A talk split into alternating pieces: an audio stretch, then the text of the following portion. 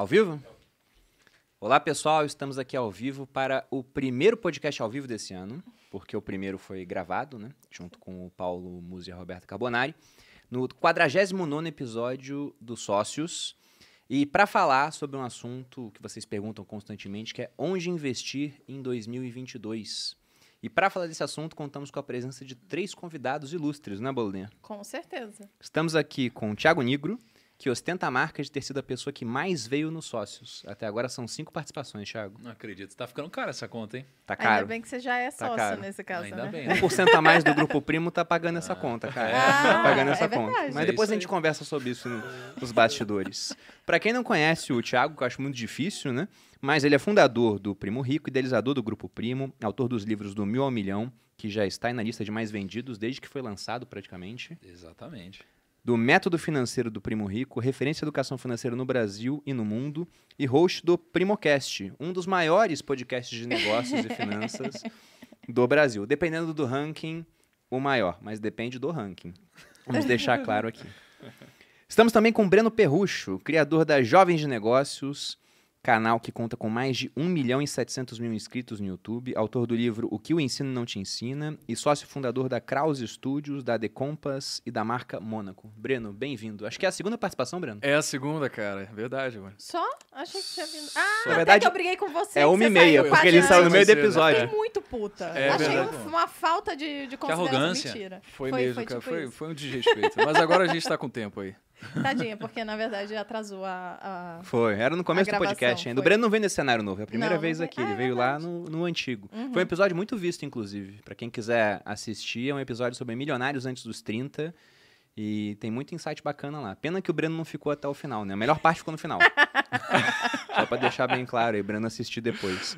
E nós tínhamos uma terceira convidada que estará aqui, conosco em espírito, em, em energia e boas vibrações. Como você Que é a. Luciana Seabra. Ela não veio porque habitualmente a gente faz teste de Covid aqui na empresa. Ela foi fazer o teste e deu positivo, mas já deixo bem claro que ela está bem, está com sintomas leves, Vamos né? ver se a Luciana tá aqui no. É, no tem que ver se chat. ela tá no chat. E para representar a Luciana, colocamos esse avatar dela, que estará presente durante todo o programa. O legal. Inclusive, a Luciana vai mandar algumas coisas pra mim aqui no WhatsApp, mas embora eu não tenha poderes de prever o futuro, esse episódio seria muito mais fácil se eu tivesse, eu tenho poderes telecinéticos, Boludinha. Então, às vezes, quando já o tá Thiago fizer um comentário, eu então. vou falar, Luciana gostou ou não disso. Ah, Eu faria as interjeições pela Luciana. E Agora- siga os sócios, esse Amor. podcast número um em negócios e ocultismo no Brasil, diga. Você não vai me apresentar, não? Porque. Verdade, eu pulei você, perdeu Boludinha. totalmente o ritmo do podcast. Não Tá Verdade. conseguindo Faz nem tempo que a gente não gra... A gente botou três episódios gravados em seguida. Perdi o ritmo. Estamos também com a Malu Perini, host e rosto do podcast. É, pois é, né? Tô aqui. Bem-vindo, pessoal. Pois é, né? pois é. Bom, mas nesse podcast eu chamei vocês aqui pelo seguinte. Vamos inclusive remover a Luciana porque eu posso olhar pro Breno. É, ela tá. não, desculpa, Luciana, que você tá na minha frente. Bota aqui, não, bota bota aqui, Thiago. aqui, Deixa, bota deixa presente no episódio. Deixar aqui a Luciana. Deixa Pronto, perfeito. Olha. Vamos falar sobre o ano de 2022. E é até interessante, existe um, um ditado no mercado do ouro que fala que o melhor local para você encontrar uma mina de ouro é ao lado de uma mina que já existe. Então, é muito fácil a gente projetar que 2022 vai ser uma continuação de 2021. E 2021 foi meio que uma continuação de 2020, não mudou muita coisa, né? O pessoal começou o ano animado, aí vieram novas variantes do Covid, é, teto de gastos foi um assunto que ficou durante o ano todo, ele surgiu em 2020 devido ao auxílio emergencial. Então, o que vocês esperam de novo em 2022? Porque muita coisa vai se manter. Eu tenho certeza, por exemplo, que teremos novas variantes. Está aparecendo agora na Europa uma outra variante, que a gente vai ter muita polarização com a eleição, mas o que vocês acham que pode aparecer fora do radar? Vocês pensaram alguma coisa doida assim e falou, cara, eu acho que 2022 tá com, tá, tá com cheiro de que vai acontecer alguma coisa. Tem alguma coisa assim no radar de vocês? Fora eleições, As eleições porque isso é um pouquinho relevante. Não, é parece. muito relevante, mas todo mundo sabe que vai estar polarizado. Total. Ou será que alguém vai ler o jornal assim e ficar, meu Deus, olha só que polarização, que surpresa? É, zero expectativa.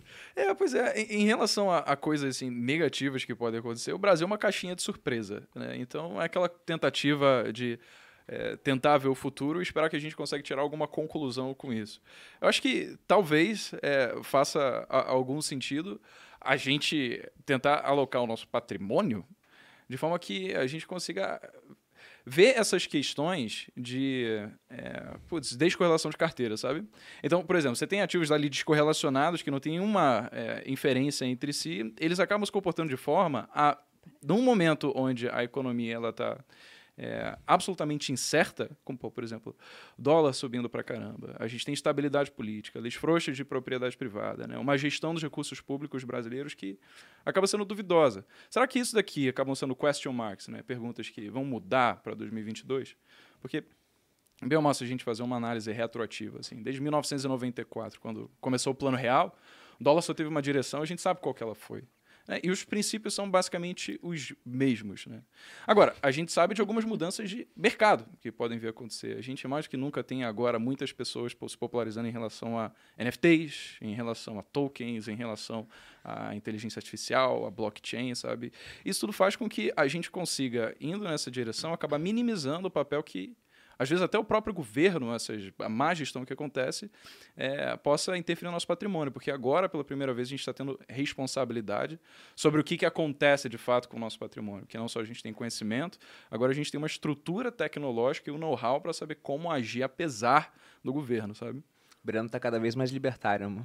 Tô vendo, olha então, só. Tá numa escalada, assim. Próximo podcast tá com a camisa Don't Trade On Me, aquela bandeira da cobra enrolada. É, Muito é bom. verdade. Quando eu saí da escola era absolutamente é, contrário a isso, sabia? Por Mas de- é porque você fez faculdade. Ah, quando eu conheci de- o Breno a primeira Na vez, escola ele mesmo. veio, num- veio gravar comigo ele falou, bom dia a todos. a gente tem esse corte. É, Chega um pouquinho pra cá. Eu chego. Cara, o, eu acho assim, ó, a gente é muito difícil em, é, em prever alguma coisa nova. Uma coisa- Luciana concorda com você, eu recebi aqui. Ela- Continue, A Thiago. Luciana tá nos comentários, tá? Só pra Ela vocês tá nos comentários, Ela tá nos Lu? comentários. Cara, então assim, a gente tem muita dificuldade em prever uma coisa nova. Só que eu acho que a gente tem mais dificuldade ainda em projetar a continuação de alguma coisa, a continuação de alguma coisa que já existe. A gente é ruim nas duas coisas, né? Então, algo que nunca aconteceu é, é quase impossível de prever.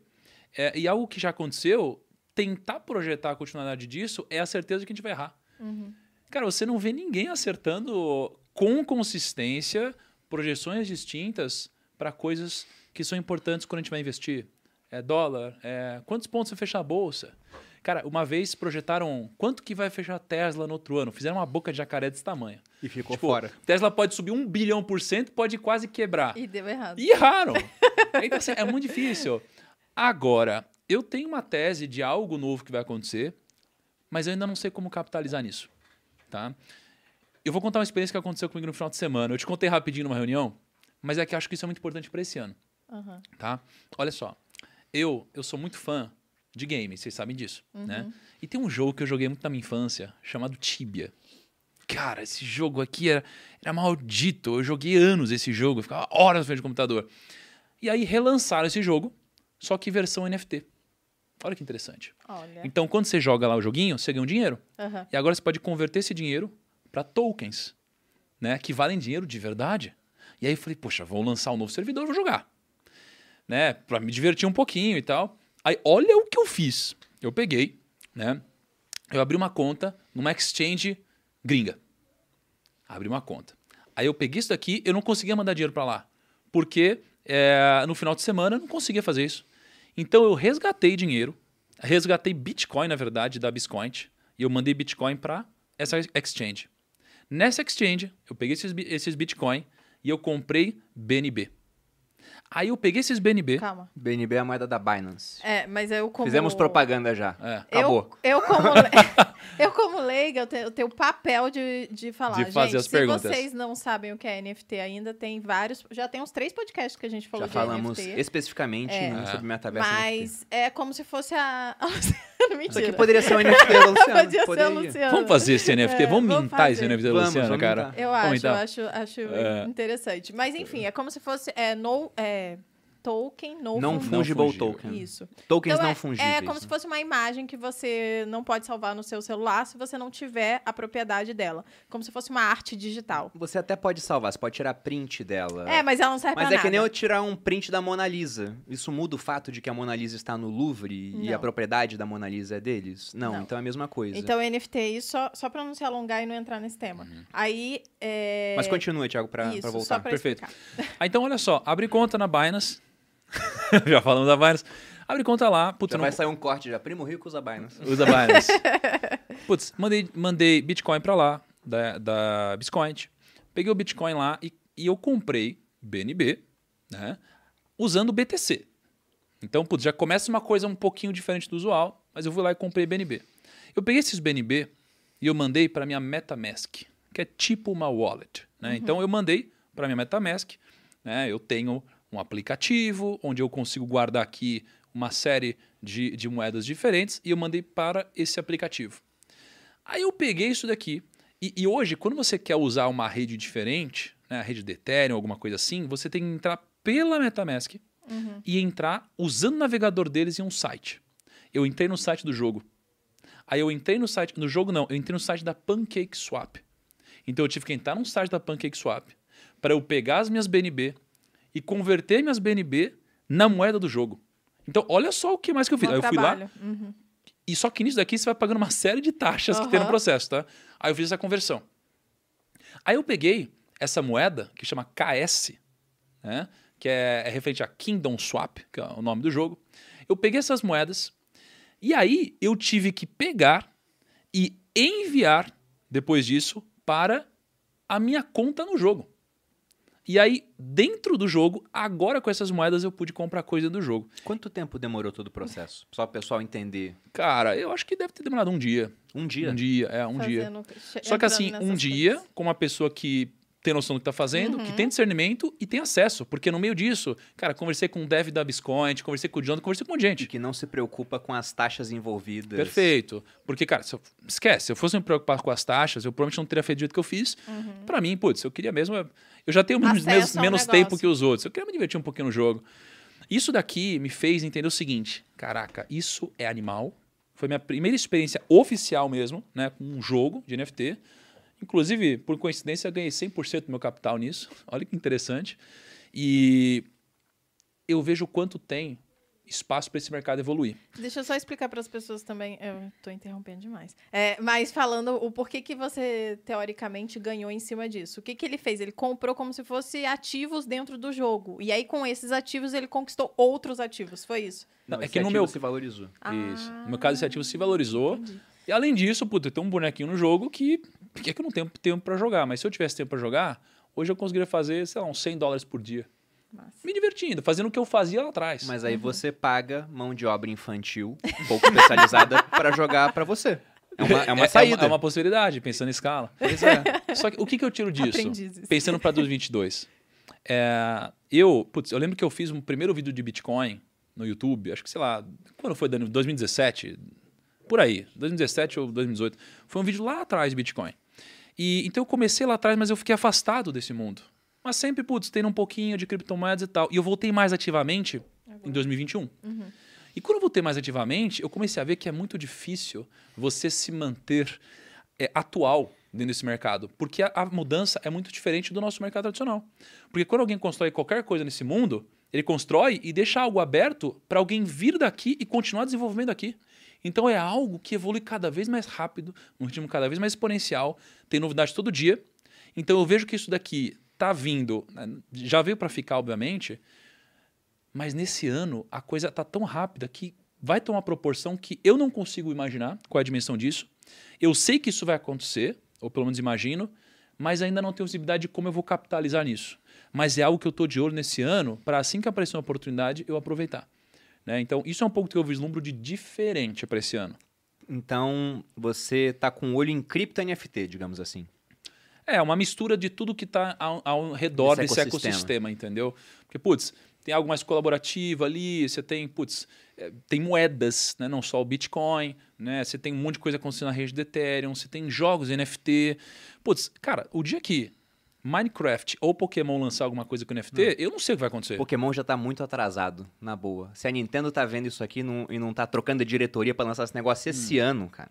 Estão muito atrasados. Porque o pessoal Cara, vai querer ter lá o Charizard. É, né? tá louco. O que, que é o Charizard, Imagina? Você lembra? É, agora eu já sei, mas Agora eu não sabe, tá lembro. mas de todo jeito, não lembro. Mas de todo jeito, pensando que esse povo já tem dinheiro agora, né? Quem que é que jogava Nintendo, essas coisas? É a nossa geração, que já tá com 30. Na Não verdade, precisa nem até 30 tanto poucos. atrás. Alguns anos teve o Pokémon GO. Exato. Que Porque o ainda- Bruno também jogou, Ainda tá? usava Eu joguei- eu joguei Pokémon Todo mundo jogou. Eu saía de mundo. casa no final da tarde, a Malu perguntava, você tá tendo um caso? Eu falei, não, é Pokémon dela. É muito incrível. Durou uns dois meses isso aí. E mó trampo pra você ir lá, encontrar os bichinhos poderosos. E aí agora, imagina se NFT fosse o caso, você, poder, você tinha um marketplace ali que você poderia usar Cara, pra, e, pra e- e comprar isso. Pokémon, você falou, é a nossa geração. E É não, porque meu irmão de gerações. 15 anos, É, é. Pokémon, ele ainda sabe o que é, tem uns monstros lá. Mas sobre NFT, a gente já tá um passo à frente para capitalizar nisso. O pessoal já sabe aqui, já é público, fizemos o Viver de Renda Cripto no ano passado e anunciamos a criação de uma coleção. Na verdade, vão ser três coleções no final.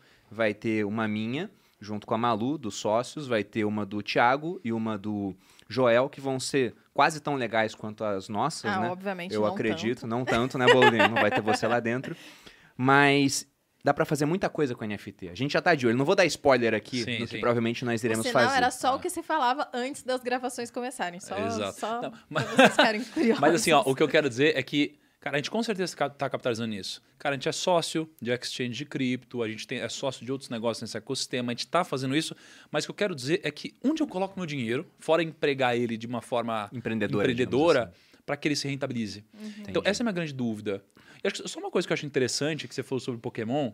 Cara, os caras eles são muito cuidadosos com a marca deles. Pensa, sei lá, você está gerenciando o Mickey, você está gerenciando o Pokémon. E pensa que o, o que tem acontecido com os jogos NFT é que quase tudo ele- eles têm se validado como algo quase piramidal. Sim. Uhum. Como- cara, por- eu ganhei 100%, né? Sabe quanto ganhou a galera que entrou antes? 150x o capital deles. Então, cara, isso aqui é gigante. Só que acontece, todo mundo entra porque sabe que vai ter uma hype inicial, todo mundo entra porque quer ficar rico. Então, todo mundo que tá jogando só tá jogando para fazer dinheiro e vender. Não é nem pelo jogo É. em si. Não é pelo jogo em si. E aí, o que que acontece? Mas você não tem um lastro, né? É, é, é é que assim, eles precisam gerar um sistema de queima para isso, mas é muito difícil. Porque os jogos eles estão lançando tão rápido que eles querem capitalizar. Então, m- a maioria dos jogos que eles têm hoje, cara, você tem vários casos de moedas que caíram 99%, né? Caíram 8, 98%. Então, por isso que se eu fosse.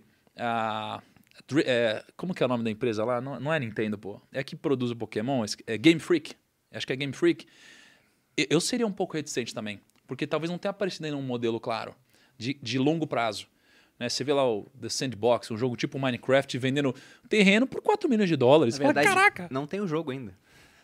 Sabe? É, é. Entendeu? Não Isso tem. Só o- é só o espaço. total. Os caras ficam num hip hop ali, ó, numa musiquinha. E fala, olha aqui meu bonequinho no metaverso. Eu falo, cara, peraí, tá muito longe isso daqui de ser o que a gente imagina. Não, né? a Luciana é altamente reticente com isso também. Pra, pra deixar claro aqui. É porque quando, quando a gente viu o hype do metaverso, a gente começou todo mundo a pensar, cara, isso vai mudar, revolucionar a nossa vida, porque a gente vai colocar um óculos e aí de repente a gente vai estar numa reunião ou gravando um podcast e cada um em um lugar do mundo, só que a experiência é que a gente está no mesmo lugar.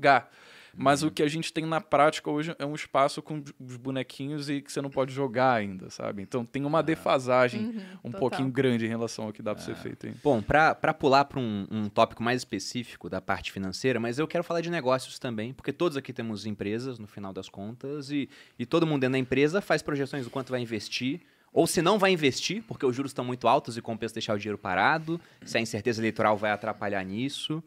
Mas antes de entrar nessa parte, eu quero lembrar para quem está assistindo, para as mais de 3 mil pessoas que estão aqui ao vivo, e agradecer a confiança de vocês, que a 16ª turma do curso Viver de Renda está aberta. Então, tudo que a gente vai falar aqui sobre investimentos, você vai aprender lá dentro no detalhe, ao longo de 12 semanas, com uma equipe de suporte respondendo todas as dúvidas em até 24 horas. Porque se fizerem isso, eles ganham mais. Se não fizerem, eles ganham menos. E o dinheiro é o elogio mais sincero, no final das contas, né? O elogio Com que os adultos certeza. fazem. Então, eles têm essa meta e têm conseguido cumprir essa meta desde que ela foi estabelecida há cinco turmas, pelo menos. E no Viver de Renda, nós demos no curso de cripto NFT para todo mundo e nessa turma agora para o pessoal que se inscreveu na primeira hora. E isso vai virar uma série de benefícios lá na frente. também NFT meu? Ou só seu? o seu vai ganhar randomicamente. É porque o da Malu, dentro da nossa coleção, tem mil dela e nove mil Eu meus. sou, eu sou mais. Ela é mais Escassa. rara, eu sou mais escassa. preciosa, né? Eu acho como que é, é justo. Eu vou, inclusive, reservar um NFT, que é a Malu Presidiária com cachumba. Pra mim, esse é o mais raro de todos. Entendeu? E tem um potencial de valer tanto quanto um CryptoPunk ou um Bored Ape. Mas quem quiser ver mais informações do curso, o link está aqui no chat. Vocês podem tirar dúvida também com a nossa equipe de suporte na hora de realizar a inscrição, porque eu lembro que quem é aluno do Stage, da Finclass, do meu clube do livro, tem benefícios na hora de fazer essa aquisição, então ela sai por um preço mais baixo. Por isso, possa, Cara, pode tirar deixa sua eu dar um depoimento pessoal Eu ia também. falar também sobre o viver de renda, o fato de que é de- do iniciante até o mais avançado. Isso porque eu fiz muito desse papel que eu faço aqui no podcast, de falar, amor, isso daí ninguém vai entender. Eu não tô entendendo. Então, eu acho é bem Na legal dizer aulas. isso. Todo mundo pode É. fazer. Deixa eu dar um depoimento pessoal também. Assim, hoje a gente é sócio. Mas tem uma época que a gente não era sócio. E mesmo quando a gente não era sócio, o que eu vou falar aqui, eu sempre falei pra você. Mesmo quando, a gente, quando eu não tinha nenhum conflito de interesse nisso, né? E, e- e eu sempre falei muito que, pô, o curso do Bruno, meu sonho era que a gente tivesse notas tão altas de, de satisfação da turma quanto o viver de renda tinha. Né? Porque as pessoas que faziam o viver de renda sempre ficavam muito felizes, muito satisfeitas. As pessoas que faziam o meu curso eh, sempre falavam, putz, o curso do Perini é muito legal também, dá uma olhada. Né? Então, quando a gente se aproximou, o Perini ensinou muita coisa para a gente incluir né, no, no meu curso e que eu, eu falei, caraca, olha só, isso aqui é muita qualidade. Então eu sempre elogiei muito o curso do Perini e de fato recomendo muito para todo mundo que estiver assistindo. É, desde antes de a gente ter qualquer tipo de conflito de interesse, eu sempre elogiei muito as É turmas verdade. dele, tá? Então, assim, é, sempre tive uma admiração, uma honra e se você tiver decidido pô, mudar de vida, investir melhor, qualquer coisa assim, cara, recomendo que você pelo menos dê uma, um benefício da dúvida de entrar na página do Perini. Fico grato, Thiago, até porque você me fez o elogio mais sincero. A gente virou sócio no final das contas. É verdade. Se você achasse o meu curso ruim, eu não tava aqui. É verdade. Ouvi né? dizer que a Luciana também concorda. Mas, é Ma- verdade. Mas entrando Vou agora, um WhatsApp pra ela. entrando agora na parte de juros, por exemplo, para começar a falar do, do mercado financeiro. Em 2020, no começo do ano, a Selic estava em 2%. A taxa Selic, para quem não sabe, é a taxa base da nossa economia. E a previsão pelo Boletim Focus, no final de 2000, aliás, 2021 estava em 2%. No final de 2020, eles estavam projetando qual seria a Selic no final de 2021. Eles projetaram que seria 3%, um aumento de 50%. E fechamos o ano com uma Selic em 9,25%. E esse ano, nós já temos aí quase como dado pelo Banco Central mais alguns aumentos que vão levar a Selic até um patamar de mais ou menos 11% e talvez até manter essa Selic num patamar mais alto por mais tempo. Diante dessa observação, vocês estão fazendo algum tipo de movimentação na carteira de vocês, levando isso em conta? Estão aplicando mais na parte de títulos públicos? Menos porque acha que não, agora é hora de comprar ações porque elas caíram de preço, fundos imobiliários? Como é que vocês encaram isso? E como é que acham que as pessoas devem encarar também? É, legal. Assim, acho que a única coisa que mudou não foi em relação a, ao quais são os ativos que a gente compõe em carteira. Até porque a alta dos juros interfere diretamente no que a gente vê em renda variável. Né? Então, no caso, você vê ativos que antes estavam numa bolsa que era negociada quase 130 mil pontos, agora de volta a 100 mil pontos. Então, você percebe, beleza. Estamos no, Então- churrasco dos 100 mil pontos já, né? É, é verdade. Então, a- desde 2018, né, que eu acho que foi a primeira vez que bateu, 2019 que bateu os 100, 100, 100 mil pontos. Então, assim, é meio que como se ela tivesse andado de lado durante todo esse tempo. Mas será que o- a- não houve evolução durante todo esse tempo? Então, assim, pode ser que faça sentido é, usufruir dessas grandes taxas de juros para, caso você seja mais conservador, alocar seu patrimônio em renda fixa, porque de fato você vai conseguir ter investimentos que vão conseguir gerar uma renda que talvez, né, nos anos anteriores, não seria possível em renda variável. Por outro lado, a gente é, acaba estando num momento que é pertinente de você aproveitar alguns ativos que estão negociados numa bolsa a 100 mil pontos. Agora, será que isso daqui interfere no quanto você aloca a sua carteira de fato? Você, por exemplo, é, mudaria se você tem um ativo em renda variável numa bolsa a 100 mil versus 120 mil? Acho que se você aloca o seu patrimônio de forma diversificada, descorrelacionada, não. Então, no caso, acho que o comportamento seria mais de, talvez, em momentos de incerteza, acumular uma quantidade um pouco mais de caixa, mas para depois usar esse caixa para comprar os mesmos ativos que você já tinha antes. Porque se você vai ter renda variável ou não, acho que vai muito mais do perfil. Se você é mais conservador ou se é mais agressivo, versus, ah, será que eu tenho que mudar agora toda a minha carteira para aproveitar as oportunidades? Porque é, é, o que o Thiago falou no começo, assim, é muito incerto de você saber acertar ali, pô, o que, que vai acontecer, sabe? Então, é, é, tem até um ditado que, se não me engano, foi você que falou, o Perini, citando... Deve ser do Sêneca, mas É. continue. Não, não, eu acho que não foi. Que, é, mais dinheiro já foi é, perdido em pessoas tentando acertar crises. É o Peter Lynch. Peter Lynch, boa. É, do que qualquer outro. Então, é, acho que é muito disso, sabe? A alocação não muda, porque se você usa um método, qualquer que seja, seja 25, 25, 25, que o Thiago fala bastante, seja você comprar vários ativos absolutamente descorrelacionados, inclusive ouro, sabe? Essas coisas que não tem. é, não, não, não tem confluência entre si. O que vai acontecer naturalmente é que você vai estar protegido, né? E aí o que pode acontecer é, caramba, eu tô com caixa no momento de crise, para que quando eu souber o que fazer com o meu dinheiro, quando, sei lá, eu vi um puta jogo é, play to earn, que realmente é maneiro e que vai ter lastro, aí eu posso saber o que fazer com esse dinheiro, sabe? Então acho que é, é ter uma percepção mais de cara, eu já investia antes e eu vou manter isso daqui, ao invés de eu vou mudar completamente minha carteira agora para aproveitar um momento incerto, porque, cara, incerteza sempre existiu no Brasil, sabe? É meio que sinônimo da nossa nação. Citando o Pedro Malan aqui, que inclusive está gravando pra gente na Finclass, né? Faz parte do documentário. É, no Brasil até o passado é incerto. A gente não sabe nem o que já aconteceu, né? Sempre dá uma vai, mudadinha, vai mudando né? um pouco a história. Pra melhorar. Mas no alguém. seu caso, então, Breno, você está mantendo o mesmo planejamento que você tinha antes, basicamente, é isso. É, no meu caso, especificamente, o que eu estou fazendo é levar mais dinheiro para dólar. Então, assim, a mesma estratégia que antes eu alocava aqui no Brasil é basicamente me expor mais a dólar. Mas e, são por vários motivos, não só em relação à estabilidade política, leis de propriedade privada e, mais gestão do E não é algo para esse ano específico, Não é é- estrutural. É estrutural, porque, cara, bem ou mal, assim, realisticamente, a gente consegue assumir que se Lula ou Bolsonaro for eleito, ou qualquer outra pessoa, que isso vai resolver todos os problemas do nosso país? Não. Então, se né, provavelmente não, então a gente vê que os problemas vão continuar. E os problemas vão continuar, a gente tem que pensar 20 anos para frente, e não só tipo em 2022. Então, qual que eu penso é, hoje já existem é, empresas né, no mercado de capitais que permitem que você, por exemplo, tenha ativos dolarizados e você tem renda em dólar, mas você gasta em real. Então, putz, se eu antes eu estava comprando ativos que gera renda em real, por que não gero renda em dólar e eu posso gastar isso para viver uma qualidade de vida sem pagar taxa, spread, IOF ou, ou qualquer coisa, sabe? Então eu estou mais olhando para isso, para formar essa, essa reserva em dólar. Até porque quase tudo é dolarizado hoje em dia, né? Porque commodity é dólar, daí aí os combustíveis, dólar, tudo precisa de combustível para carregar de um lado para o outro. Então tudo dólar. é dólar. No É, e ainda com a alta de juros, olha que engraçado, assim, é, historicamente isso era associado a uma valorização do real frente ao dólar. Mas a gente não viu que foi isso que aconteceu, né? A gente passou um 2021 com muitas medidas assistencialistas, com uma incerteza do mundo inteiro em relação à alocação de capital em países subdesenvolvidos, isso criou uma evasão de dinheiro. E pela lei da oferta da procura, quando você tem muita busca por dólar, ele se valoriza em relação aos países que não têm uma moeda tão forte, né?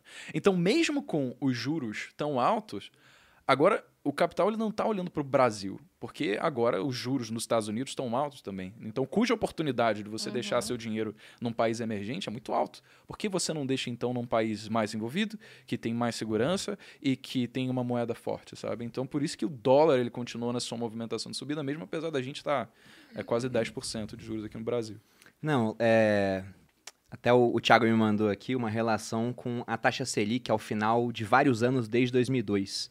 Lá em 2002 a Selic acabou em 25%. Mas o engraçado é que a Selic chegou a subir no Brasil já na época do Plano Real, naquela época onde havia paridade, onde um dólar era igual a um real, ela chegou a Gente, subir que acima de sonho. 40%. E aí quando passou a eleição, magicamente passou a eleição, baixaram a Selic e aí acabou aquela paridade. O dólar subiu muito em relação ao real e desde então foi quase um caminho, como você disse no começo, ininterrupto, onde era um dólar comprando dois reais, daqui a pouco ele compra três, quatro, cinco. E quando chegou a cinco, quase seis, o pessoal falou, ah, porque a Selic está muito baixa. Só que a Selic agora ela está muito mais alta do que antes e mesmo assim o dólar está em 5,50. patamares muito próximos das máximas que ele teve. No- em 2020, né? Pois é. Quase chegando a seis Então, reais. não é só a parte dos juros em si, isso é estrutural. Se eles crescem mais do que a gente, se eles têm menos inflação, provavelmente essa disparidade ela vai continuar aumentando ao longo do tempo. Eu tenho como meta pessoal, isso desde o ano passado, eu mantive para esse ano, ter pelo menos 50% do patrimônio que eu tenho investido no mercado financeiro em dólar. Uhum. Só que aí o pessoal fala, então você não acredita no Brasil? É, mais ou menos. Por que, que eu digo mais ou menos? Porque se for pensar no meu patrimônio todo, a maior parte dele está ligada com o Brasil de uma forma muito difícil de ser separada, que é o grupo primo. Pô. A maior parte do meu patrimônio hoje é equity dentro dessa empresa. A Malu abriu dois negócios ano Eu passado. abri duas empresas que físicas praticamente, né? A Vibrio, o sex shop, mais a, a marca de roupa, que o Bruno tá vestindo, tô aqui. Exatamente. É, que também é físico, ou seja, a gente comprou uma casa, tudo no Brasil. Vai dizer que a gente não acredita no Brasil? é Então, muita é, loucura. é aquilo, acredita, mas com ressalvas. Eu sou um otimista que sai com guarda-chuva embaixo do braço, digamos assim. Mas eu acho que essa oportunidade nos juros ela é muito boa. Não agora em si, mas o que vai vir depois. Isso independentemente de quem ganhar a eleição. Em um mundo de juros ainda baixos, porque os juros eles estão para aumentar lá fora dos Estados Unidos, mas ainda estão em zero, né? Eles estão falando que vão aumentar. Eu não acho que a gente vai manter essa taxa de juros tão alta assim, se a gente conseguir resolver minimamente a questão dos gastos do governo. E se ela tá alta agora e depois ela tende a cair, aparece uma oportunidade de marcação a mercado, onde dá para ganhar muito comprando títulos, Títulos que têm um, públicos. um- um prazo maior. E aí você consegue ter um ganho de dois dígitos e às vezes até três dígitos em um período muito curto. É ganho de bolsa de valores em renda fixa, É. só que com uma coisa muito boa, uma garantia de que, olha, se não der certo, quando chegar no prazo de vencimento do título, tá aqui o teu dinheiro corrigido pelo é, indexador que você pegou, né? Pelo índice que você pegou na época. Mas no teu caso, Tiago, o que, que você pensa sobre isso, cara? Sobre os juros? Putz, cara, não- quando eu falo de juros. É, Bom, primeiro, eu não vou arriscar arruinar minha carreira, né? Porque todo mundo que tenta prever os juros, de alguma forma, vira uma manchete no futuro, falando: olha aqui o print. É assim, olha o que você disse. Não assim, você sempre erra, cara. Mais cedo ou mais tarde você vai errar, né? Mas o que eu vou me aventurar a dizer é que existe um grande paradoxo no mundo dos investimentos. O paradoxo é o seguinte: é, quando os juros estão altos, você tem investimentos é, pós-fixados, aquele investimento mais padrão do dia a dia, rendendo muito mais. Então as pessoas correm para isso.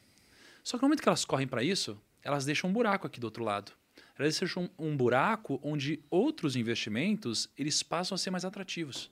Mas ninguém mais está olhando para isso, porque aqui está rendendo mais. Em algum momento, magicamente, muda o cenário. E as pessoas começam a correr para cá e deixam um buraco de novo. Então, o paradoxo é que, se você investir hoje aqui, onde está pagando mais, você provavelmente vai esquecer desse outro lado, onde os ativos estão com muito mais desconto. E no momento que isso daqui fizer mais sentido e você começar a investir aqui, Já vai ser tarde. né? você vai investir muito tarde, porque esse outro lado agora ficou barato, né? En- Então, eu lembro de quando eu fui assessor de investimentos, imagina, meu trabalho era usar o telefone. Então imagina que eu ficava no telefone e eu falava com investidores. Aí a taxa de juros subiu. Quando eu falava com alguém, imagina, um cliente que tem 5 milhões de reais. Eu falava, cara, a taxa de juros acabou de subir. Aí ele falava, legal, recebi 100 mil aqui, onde que eu coloco? Aí eu falo, cara, você tem algumas opções. Uma delas é aqui, onde você investiria nesse ativo. Ele fala, não, esse ativo não, a taxa de juros subiu. Não tem algo que participe da alta dos juros? Eu falo, tem, tem esse daqui que paga 130% do CDI. Aí ele fala, poxa, então vamos nesse. Ele falou, cara, mas pensa, esse outro aqui tá descontado, ninguém tá olhando. Você quer mesmo para esse? Ele falou, não, não, vamos para esse. Então você tem um sistema misturado com uma base educacional em relação a dinheiro que faz com que essas mini bolhas aconteçam de tempos em tempos. E daí vem o paradoxo. Então, se a gente quer dinheiro, se a gente quer ganhar dinheiro, imagino que a gente precisa ter um pouco de pensamento anticíclico. E eu sou um cara que eu tive um bom feeling ao longo da minha história. Eu acho que uma parte desse bom feeling foi por qualidade e outra foi por pura sorte. Eu não posso acreditar tudo isso à minha grande capacidade técnica de previsão. Eu, eu acredito, assim. Quando eu acerto é porque eu sou muito bom. quando eu erro é porque o mercado é foda. É, menos política. É assim. sempre assim, né? Puta, é política e tal. Então, assim, Bolsonaro foi longe demais. ninguém esperava. Então, como eu sei que todo mundo erra com muita frequência, uma coisa que eu aprendi que me dá uma vantagem a todos os outros é eu simplesmente executar um método que se provou no tempo. Então, como vocês sabem, não vou explicar de novo hoje e tal. Invisto uh, através da arca, né? Então eu ponho 25% em cada classe de ativo que eu acredito e eu rebalanceio meu patrimônio periodicamente. O que, que isso daqui faz? Quando alguma classe de investimentos que eu tenho ela cai, geralmente ela fica mais atrativa. Geralmente, porque eu estou olhando para a classe como um todo e não para um único ativo. E nesse momento as pessoas querem fugir. E nesse momento eu me forço porque eu tenho um método que está acima do que eu acho. E como o método está acima do que eu acho, é um robô pensando, não é um ser humano aqui. Então o que eu faço? Eu me forço a fazer o que a minha emoção diz que não. Você segue o algoritmo, digamos assim. Quase que isso. né? E eu me permito né, um- uma parte para que eu possa aplicar um pouco do, do artesanal da coisa, a parte artística do quanto eu acredito, né? Então isso daqui tem me ajudado. Isso daqui me tira um peso muito grande das costas, que é o peso de tentar prever o futuro. Eu não preciso ter opinião sobre o futuro. Eu não preciso, e ainda assim, eu vou ganhar muito mais dinheiro do que a média do mercado. Porque isso é óbvio. Né? Seguindo um método como esse, um método simples de diversificação e rebalanceamento. Né? Agora, as pessoas que tentam prever, elas provavelmente vão perder. Por quê? Porque as pessoas que acertam as previsões é, é desleal. É desleal uma pessoa que tem um time de 300 pessoas é, do MIT trabalhando com algoritmos gigantescos, investindo milhões e milhões e milhões, onde tem fundos de mais de 10 bilhões de dólares financiando o investimento que eles podem fazer para prever o futuro, brigar com um carinha falando, vou ser um trader. Cara, é claro que esse cara ele tem algumas vantagens por ser pequeno, mas é muito difícil ele prever melhor do que esse. Né? Então, num cenário como esse, pô, eu não quero brigar com esse cara. Eu quero ser o cara a ganhar de 95% da população. Talvez mais. Mas não preciso estar no 0,1% melhor, de melhores resultados, porque o preço é muito alto. O preço é o preço de eu poder perder muito. O preço é o preço de eu, cara, me preocupar demais. Investir é, tempo demais para isso. E não precisa, porque o maior dinheiro vem do empreendedorismo. né? Então é difícil inverter essa lógica para mim. Então, alta taxa de juros, cara, em resumo, tem alguns movimentos que eu estou fazendo. Eu posso falar mais daqui a pouco. Mas basicamente, eu estou fazendo o contrário. Agora, eu estou comprando um pouquinho mais de renda variável, diferente dos outros. Porque tua alocação em bolsa caiu com a queda da bolsa. Exato. É, claro que quando a gente olha para o patrimônio público, não é um pouco isso que, que a gente vê, mas de uma forma geral, o que eu penso agora é, cara, taxa de juros subiu. Todo mundo falando que vai ser um ano difícil, o dólar vai subir, manda dinheiro para fora, tem que comprar criptomoeda, etc. Cara, falou, opa, pera aí, a opinião pública tá para cá. A gente vai fazer a mesma coisa que todo mundo? Não, a gente tem que fazer o contrário. Mas, obviamente, eu posso estar completamente errado, então eu me limito a quanto eu posso fazer desses movimentos.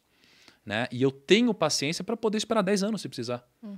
E como eu tenho essa paciência, putz, eu tenho convicção que eu vou estar acima da maioria dos investidores, mas não de todos. né? Então, só para você saber, o maior movimento que eu estou fazendo agora é o movimento de eh, fundo imobiliário. Fundo imobiliário. Exatamente. A Luciana gosta de fundo imobiliário, não A é? Luciana gosta de fundos no ah, geral. de fundos no geral, tá vendo? Mas acredito, em espírito, ele está conosco aqui, concordando com muito do que foi dito. Eu sei que ela defende a, a parte da diversificação. E hoje eu não chamei ninguém aqui que tem aquele perfil 100% bolsa. Todo mundo investe em vários ativos. Mas o que eu acho interessante, né? Da sua estratégia da arca, que eu até falei que foi disruptada, né? O que dá certo é a barca, bota um Bitcoin antes ali. Mas é que na arca já tem o Bitcoin incluído em ativos internacionais. Mas você não muda os percentuais, porque o mercado vai mudando, por exemplo. E até para deixar, mostrar como a estratégia do Thiago ela é muito automática, ele tem um dinheiro em caixa, que está aplicado em renda fixa pós-fixada. Aí, de repente, a Selic está em 2, vai para 9. Esse dinheiro ficou maior, pô. Ele vai começar a render muito mais. Enquanto a bolsa caiu, né? No geral, a bolsa caiu.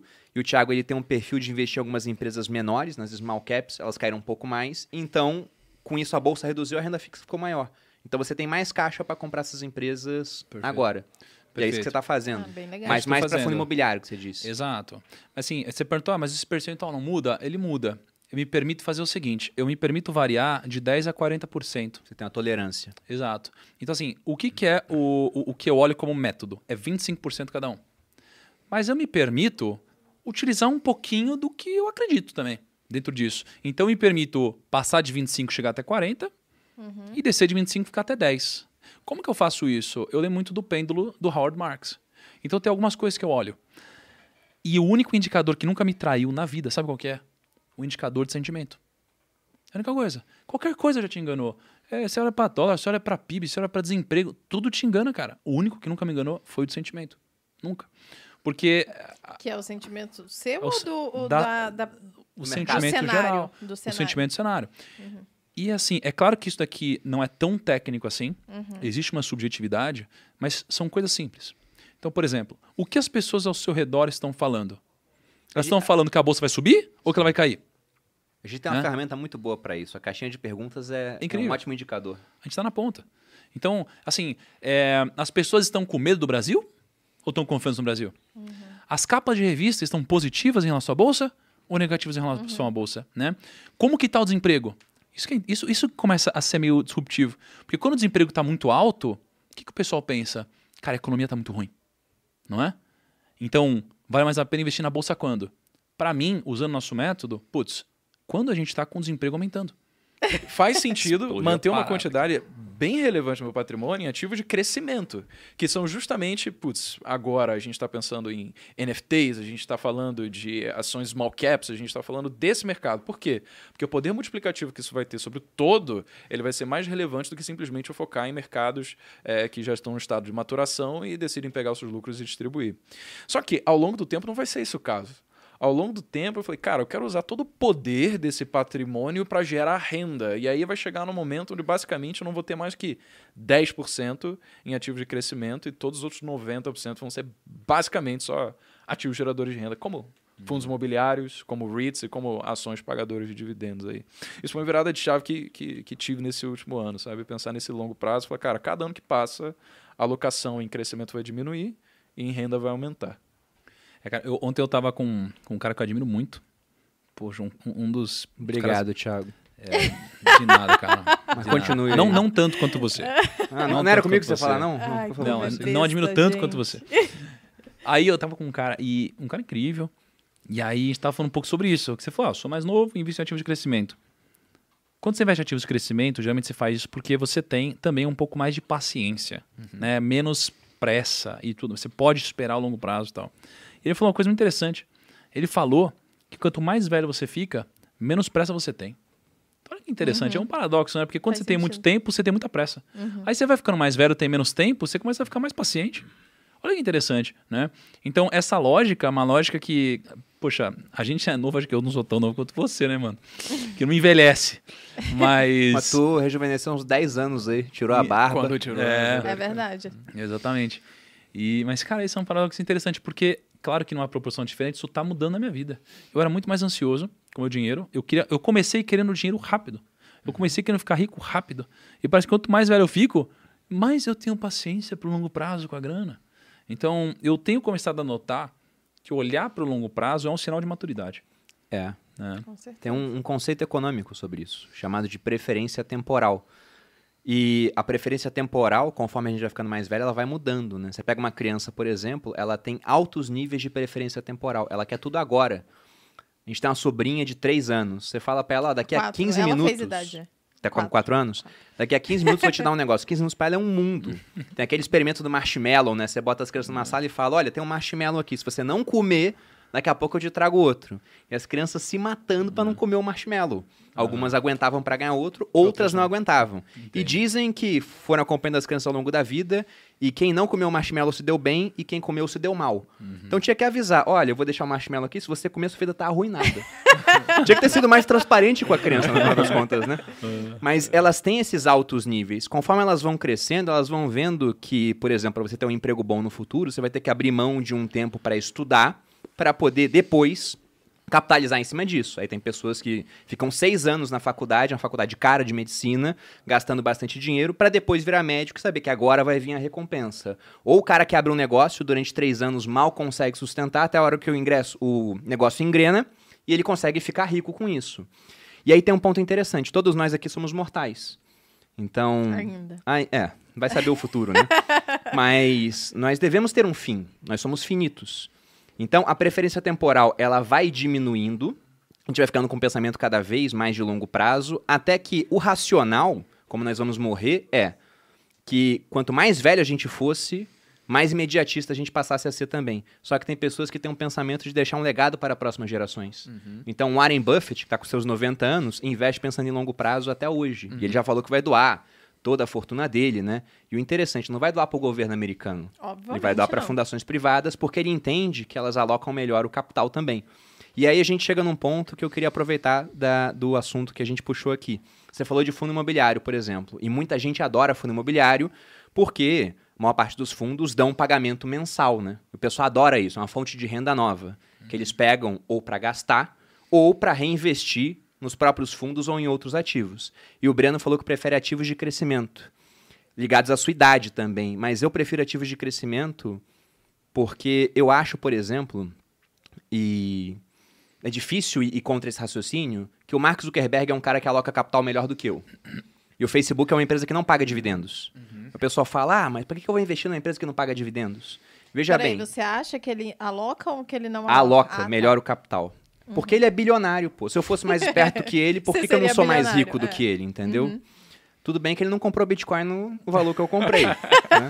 Mas, em todo caso, se ele me der dividendos do Facebook, eu vou pegar aquele dinheiro e não vou investir tão bem quanto ele lá dentro está investindo. Então, não me importa que a Amazon não pague dividendos, que o Facebook não pague dividendos, ou que as startups que a gente coloca no portfólio não paguem dividendos, É. porque eu sei que elas vão investir esse capital muitas vezes melhor do que eu faria sozinho. E por isso que eu não gosto tanto de fundo imobiliário hoje. Porque fundo imobiliário ele tem uma dificuldade para crescer, porque ele é obrigado a distribuir quase todo o resultado dele. 95% É. semestre. Nossa, Sobra eu não sabia que era 5% tudo na mão dele. É. Como é que você faz com 5% para crescer? E toda hora para crescer, o cara tem que captar mais dinheiro no mercado via subscrição. É, e falando sobre, não sei se o investimento é, de crescimento entra nisso, e já entrando na pauta do empreendedorismo, eu, por exemplo, e nas minhas empresas hoje, a gente não tira nada de lá. Não Tudo tira nada. que a gente é, cresce, ganha, a gente reinveste na empresa.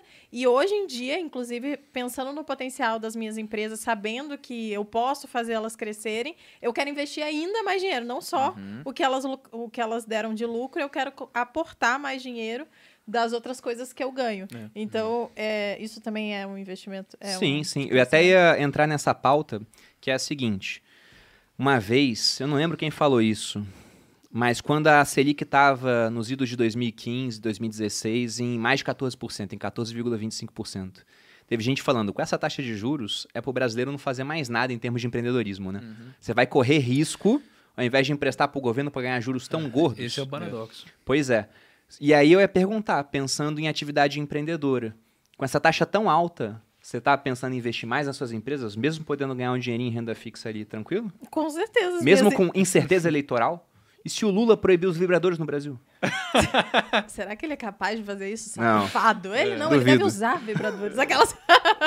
não, mas eu, eu acho que a minha, as minhas empresas têm alto potencial de crescimento e quanto mais. Muito mais do que a taxa de juros. Muito né? maior, não, né, sem dúvida alguma. Por isso que eu vou reinvestir meu dinheiro nela, inclusive. É. Mas você entende que várias pessoas podem ter uma opinião diferente quanto a isso, né?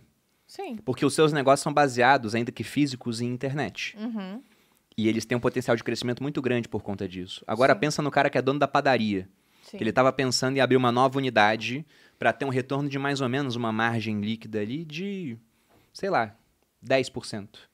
Aí ele vê uma chance de investir na Selic para ganhar quase isso, Uhum. sem ter que Já abrir nada, impostos, é. sem ter que contratar mais pessoas, com candidatos falando que vão rever a reforma trabalhista, por É, exemplo. Sim, é muito menos risco. Pois é, e essa é uma das coisas que aumenta a nossa preferência temporal. Quanto mais incerteza do futuro, mais propenso você fica a ser imediatista. E já tivemos exemplos no Brasil onde o imediatismo chegava ao dia.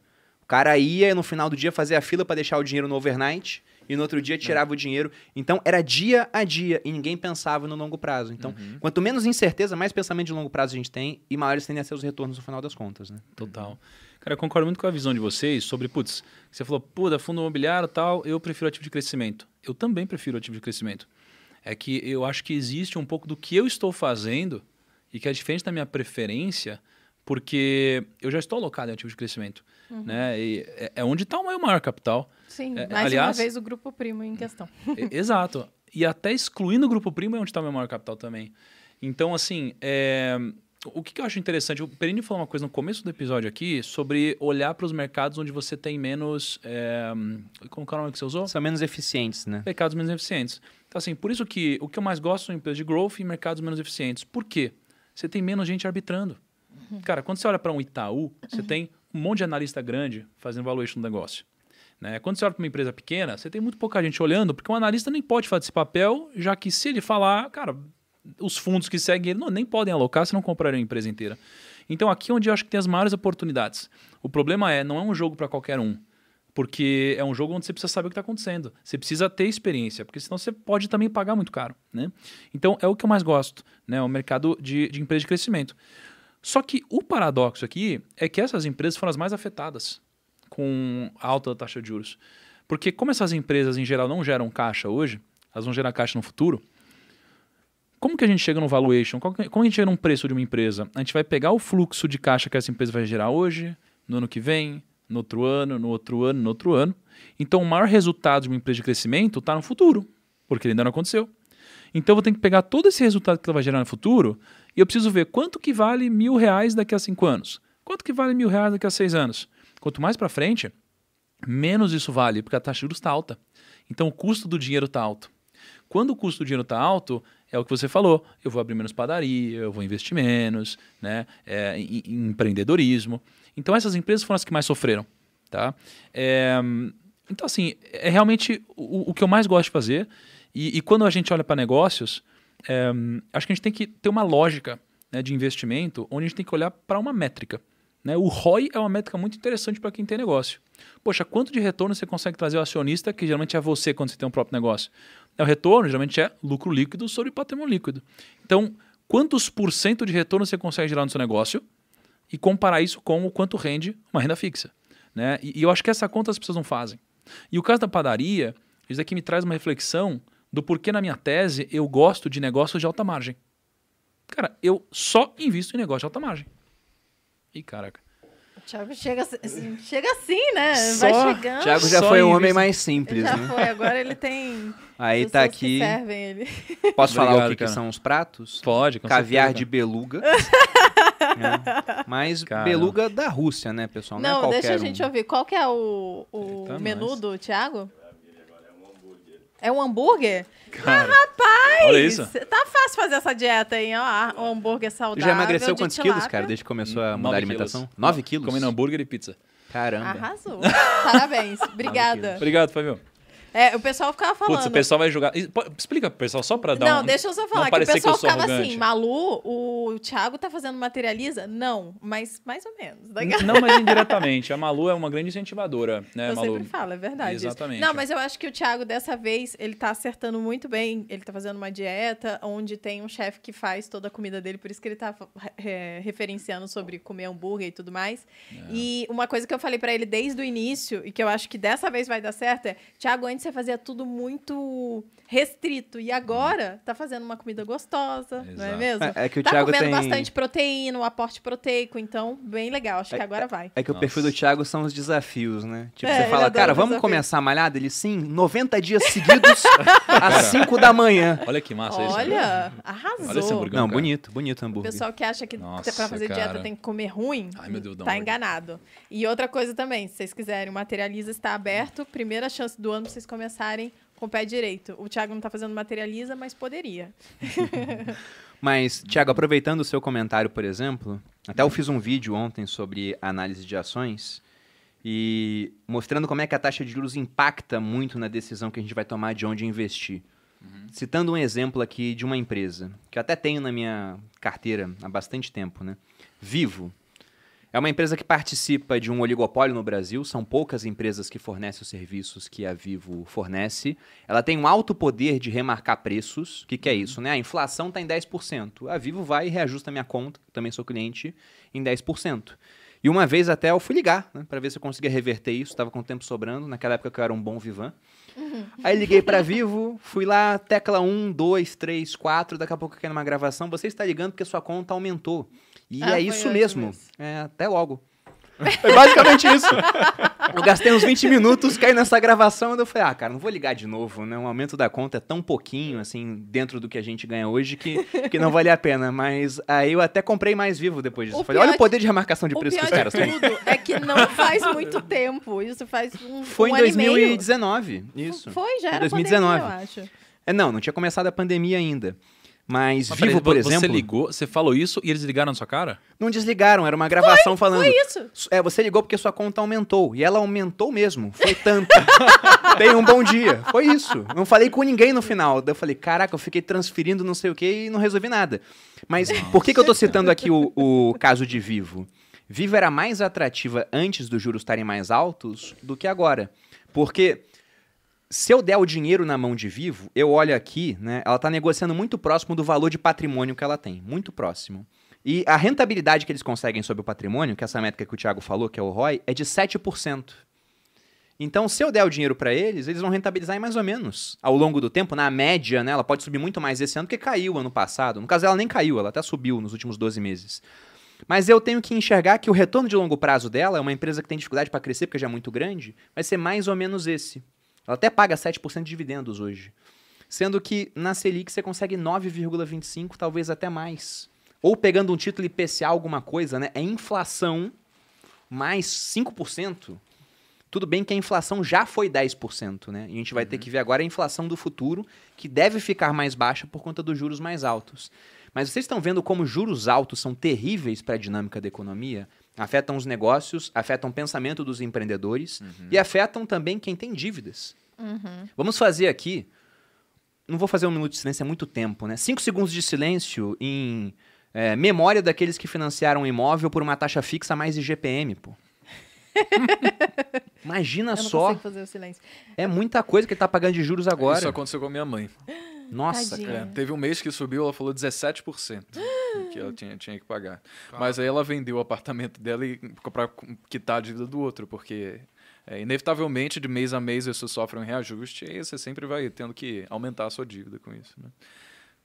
E foi o motivo pelo qual a bolsa de valores ela é, acabou se ajustando. O, o- você pega o próprio Sim. cálculo do valuation, é, te- tem uma variável que é a taxa livre de risco, né? Então a taxa livre de risco é o, o fator de retorno que você poderia ter a risco quase zero, basicamente. A gente poderia usar, por exemplo, o Tesouro Selic como sendo a rentabilidade da taxa livre de risco.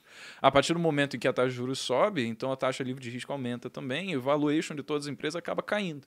Mas, além disso, tem muita empresa que, é como o Thiago falou, é endividada, né? Então tem dívidas pós-fixadas e acabam, ah, se ela tem que pagar juros mensalmente relacionados à sua dívida, a perdendo valor de mercado, por quê? Se ela está tendo que gastar mais agora. Então quer dizer que o resultado dela no final do ano vai diminuir. Se as empresas são negociadas com múltiplo do seu resultado, quer dizer que agora o resultado vai ser menor, esse múltiplo pode se manter o mesmo, ela vai ter que ser negociada abaixo também. Não, isso afeta todas as empresas. Até, vamos supor que você quisesse fazer uma captação de dinheiro para Vibrio, Hum, para o Sex Shop. Inclusive, tem plug anal para os convidados aqui. Poxa, obrigado. Mentira. Mas você entende que... Eu não vou esquecer, o, Pe o Perini lá em Maceió. Nossa, eu passei a maior vergonha da minha vida. Eu sempre passo essas Não, é, vergonhas. a, a gente tava na casa do Kepler, né? E aí o, o- eu tinha acabado de chegar, a Perini veio falar comigo, ele falou: Ô Breno, tudo bem, cara? Ah, tudo bem. Breno, você já tem plug anal? e eu, bom dia, cara. tudo bem? É, É assim que você aborda seus convidados? É, e depois eu fui abordada por um bilionário. Gente, eu nem conheci um bilionário. Aí eu conheci um e ele me perguntou sobre plug anal. Tudo culpa dele. O- Ah, É verdade. Exatamente. O Mas olha só como é que O tá na boca do povo. Tá na boca do povo. Na boca do Exato. povo. Vocês acham que não dá pra popularizar um sex shop, falar de sex shop assim abertamente? Vejam como eu fiz. Vejam Mas o é, o que eu ia falar era o seguinte, a Malu tá vendendo hoje, a empresa é lucrativa, tudo. Não Mas se os juros estivessem mais baixos, ia ser mais fácil de você captar dinheiro, porque o pessoal tá mais propenso a correr risco e investir em ideias empreendedoras, em tecnologias que não existem, por exemplo. Uhum. Já com juros mais altos, a gente até pode falar que as taxas de juros são para os ativos de risco, que esses ativos de renda variável, o que a gravidade é para a matéria. Puxa o preço deles para baixo. E isso já aconteceu com ações, já aconteceu com fundos imobiliários. Pode ser que tenha acabado de acontecer já. Pode estar no fundo e você está comprando num excelente momento, por exemplo. Você também, quem está aumentando posição agora. E a minha pergunta que fica, e com criptomoedas? A gente viu que o ano começou agitado para o Bitcoin, por exemplo. Será que isso também já está acontecendo com o Bitcoin? Qual a opinião de vocês? É, Posso, cara, é, o o Warren Buffett ele tem uma coisa que ele fala sobre ouro que até ano passado acho que fazia muito sentido com Bitcoin também, agora acho que não mais. Basicamente ele tem essa coisa de não investir em nada que não gere, é, não tenha um lastro. Por exemplo, você pega uma empresa, né, que é basicamente o portfólio que, que o Warren Buffett tem pela Berkshire. Então tem várias empresas ali, todas elas com pessoas, todas elas que geram resultado, muitas delas distribuem dividendos. Então isso cria um valor inegável, intrínseco ao negócio, que assim, é irrefutável. Você não consegue dizer, cara, isso daqui não tem valor. E aí por isso você consegue fazer essa conta. Ah, quando ela estiver sendo negociada abaixo do valor patrimonial, isso pode representar uma oportunidade. Só que com Bitcoin, você não faz isso, sabe? Você tem um valuation da lei da oferta e da procura que o mercado está precificando naquele momento e aí eu pensei, puxa, então é por isso que o Warren Buffett não compra ouro, porque ele quer comprar então uma mineradora e aí ela também tem pessoas, tem equipamentos, né? Tem um know-how, ela gera dividendos, mas ouro não. Exato. Agora a mineradora ela se valoriza de acordo com a oscilação do ouro, então você está exposto indiretamente. Eu pensei, pô, é o mesmo racional pro Bitcoin. Mas não é. Sabe por quê? Porque apesar do Bitcoin, assim como várias outras criptomoedas, serem é, valorizadas, serem avaliadas pela lei da oferta e da procura, eles têm uma tecnologia que cumpre uma função social. Então, no caso, a, a, a, forma da gente conseguir tipo, negociar Bitcoin uns com os outros é uma coisa que facilita tanto a nossa vida. E a tecnologia por trás do blockchain pode viabilizar tantos novos negócios que é, é, assim, é prepotente dizer que seria a mesma coisa como a gente negociar ouro. Porque ninguém sai com uma barra de ouro no bolso uhum. falando, galera, vamos começar a transacionar é, pô, gold aqui, sabe? Agora, com Bitcoin isso é diferente. Então, assim, é inegável que tem um valor intrínseco de fato que faz com que a alocação do nosso capital nesse tipo de ativo faça sentido. Mesmo apesar daquele racional do Warren Buffett só alocar em empresas que têm um lastro ainda se manter, sabe? Acaba que são coisas diferentes, entende? Não, eu, eu entendo e concordo muito. O Warren Buffett, por exemplo, ele investiu na mineradora de ouro. Muito pouquinho do uhum. patrimônio dele. Mas porque é um negócio, né? Vai vender o ouro, trocar por dólar. Como você disse, gera um fluxo de caixa capaz de pagar dividendos. E muita gente falava, ó, oh, o Bitcoin é nem um ativo. Porque, afinal de contas, não gera fluxo de caixa, não é uma empresa, e não é para gerar de fato. E ele também não paga juros.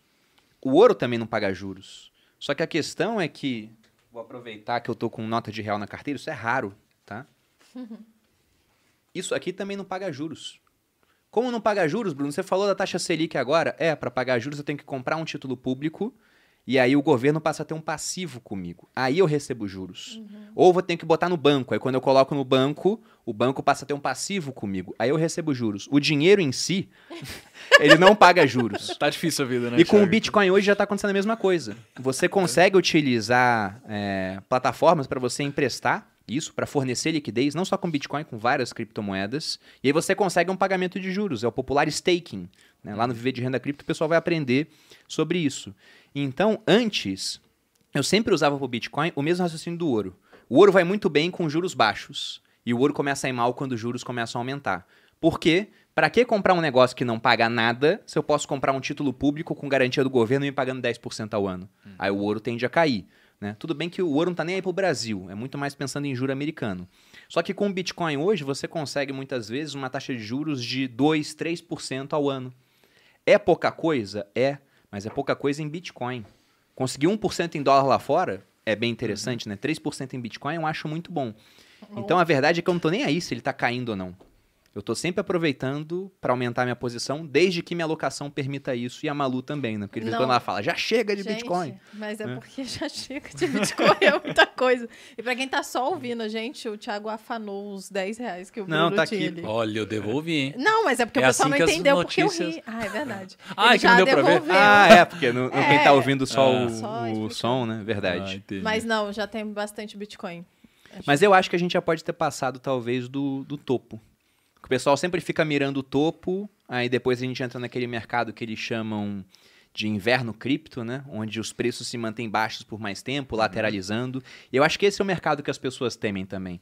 Porque você pega na pandemia, o preço caiu muito das ações, só que ele subiu muito rápido muito, depois. Uhum. Historicamente, muito rápido para qualquer crise. Né? Pois é, então foi realmente um, um V ali, né? E aí todo mundo falou, ah, isso é, é, a crise, né? Não sei quantos circuit breakers, não sei o quê, mas o preço recuperou.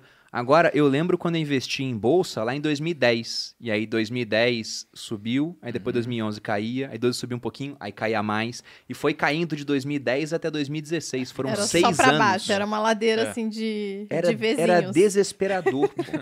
Tanto que naquela época eu tinha mais ou menos uns 30% em bolsa, aproveitando para aumentar a alocação em ativos que, que eu considerava bom eu fui aumentando, né? Só que também tinha dinheiro em renda fixa, tudo. Só que a bolsa era uma parte da carteira que tinha uma performance mais baixa do que a renda fixa. Eu tinha para composição de carteira. Certo. E os meus amigos no quartel falavam: Nossa, você é muito arrojado.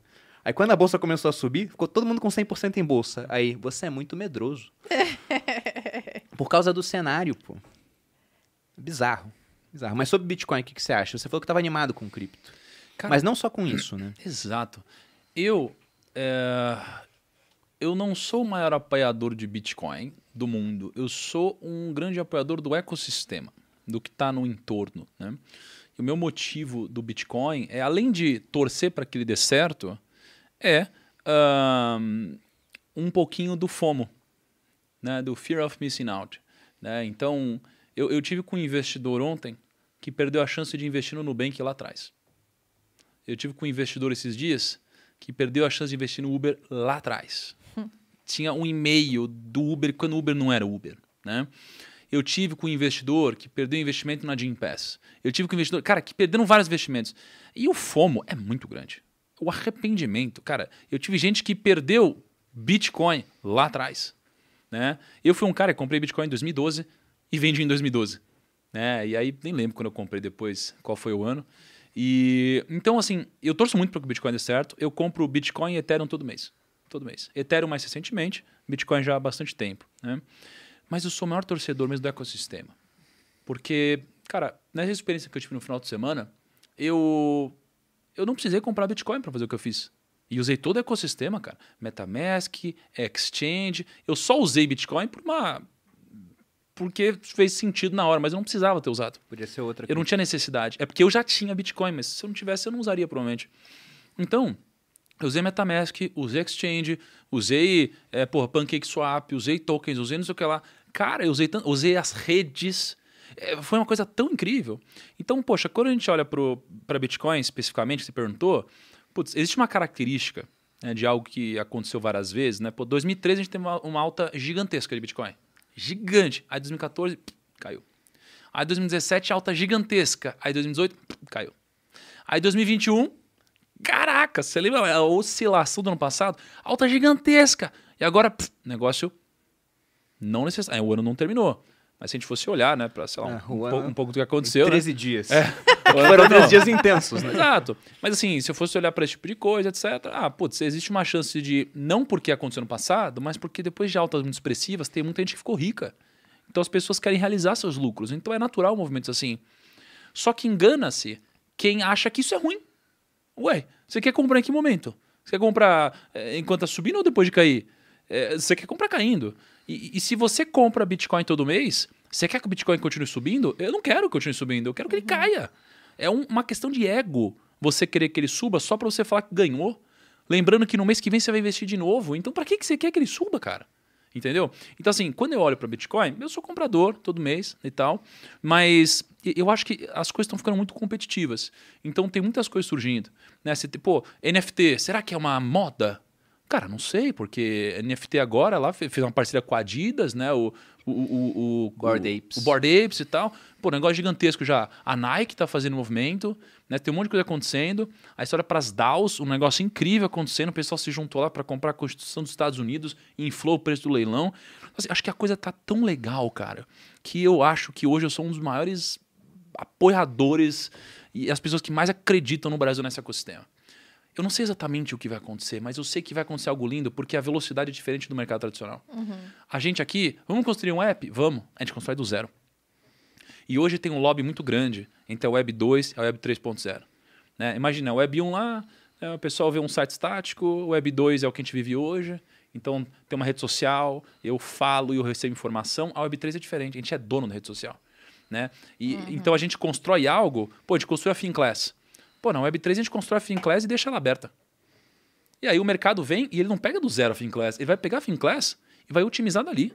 Uhum. E vai ser uma parada colaborativa e todo mundo ganha e tal. Então, assim, cara, é, vai ter muita empresa sendo disruptada, vai ter empresa, eu não sei qual, né? Não vou arriscar dizer uma, tipo um Facebook, um Google, mas vai ter empresa grande virando pó, cara. Uhum. Vai ter empresa grande virando pó, porque o negócio vai vir com um trator, cara. E as pessoas não entenderam ainda isso. E alguns que entenderam, pô, o Zuckerberg entendeu. Ele entendeu o tamanho do uhum. risco. Talvez as pessoas não tenham entendido o que ele quis dizer quando ele lançou o metaverso do Facebook e transformou o nome em meta e tal. Mas, cara, o metaverso tem como um conceito algo totalmente descentralizado. Então, pô, ah, eu, eu vou criar aqui. Pô, não sei se é assim. Tanto é que muita gente no metaverso critica de fato o Facebook por isso. Eu torço para que todos os empreendedores deem certo, cresçam, façam bem. Mas, cara, tem muita incógnita. O que eu sei é que eu quero estar próximo desse mundo, Perini.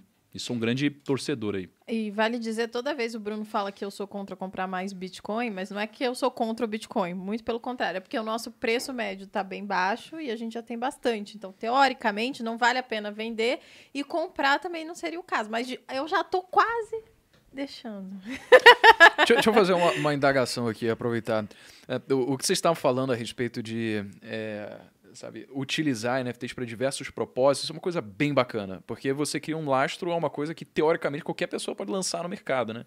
E aí cada vez mais a gente está vendo essas empresas que estão lançando as suas NFTs, até pô, tipo, é, NBA e sabe, cada tipo e flodando o mercado com isso. Só que elas não têm um propósito, você não consegue fazer nada com, com aquilo. Existe NFT, você consegue, como tipo ganhar acesso a alguma coisa, como te desbloquear benefícios e sabe, e, e- então isso acaba tendo esse valor intrínseco, né? Mas sei lá, eu queria saber de vocês, assim, o que, que vocês veem em relação a cada vez mais pessoas tendo acesso a produzir NFT que seja nesse mercado descentralizado, assim, será que vai fazer com que ele eventualmente chegue- numa bolha, porque todo mundo tá olhando para isso, mas Com certeza. Ah, já Eventualmente teve chegaremos vários, a uma já bolha. teve vários NFTs que aumentaram horrores e depois psh, valia nada, não teve? É, eu vou dar um exemplo aqui da coleção que o Thiago citou, uma delas, né, dos Bored Apes. Eu fui entrar agora no OpenSea, que é um marketplace, né? Isso, É é um eu marketplace de negociação de NFTs. Inclusive, eu fui entrar na minha conta do OpenSea, várias pessoas mandaram NFTs pra mim, das coleções delas. Porque talvez, ó, o Bruno Perini tem essa coleção aqui, né? O pessoal quer copiar a minha carteira. Eu ganhei um monte, tá? Eu não comprando nenhum.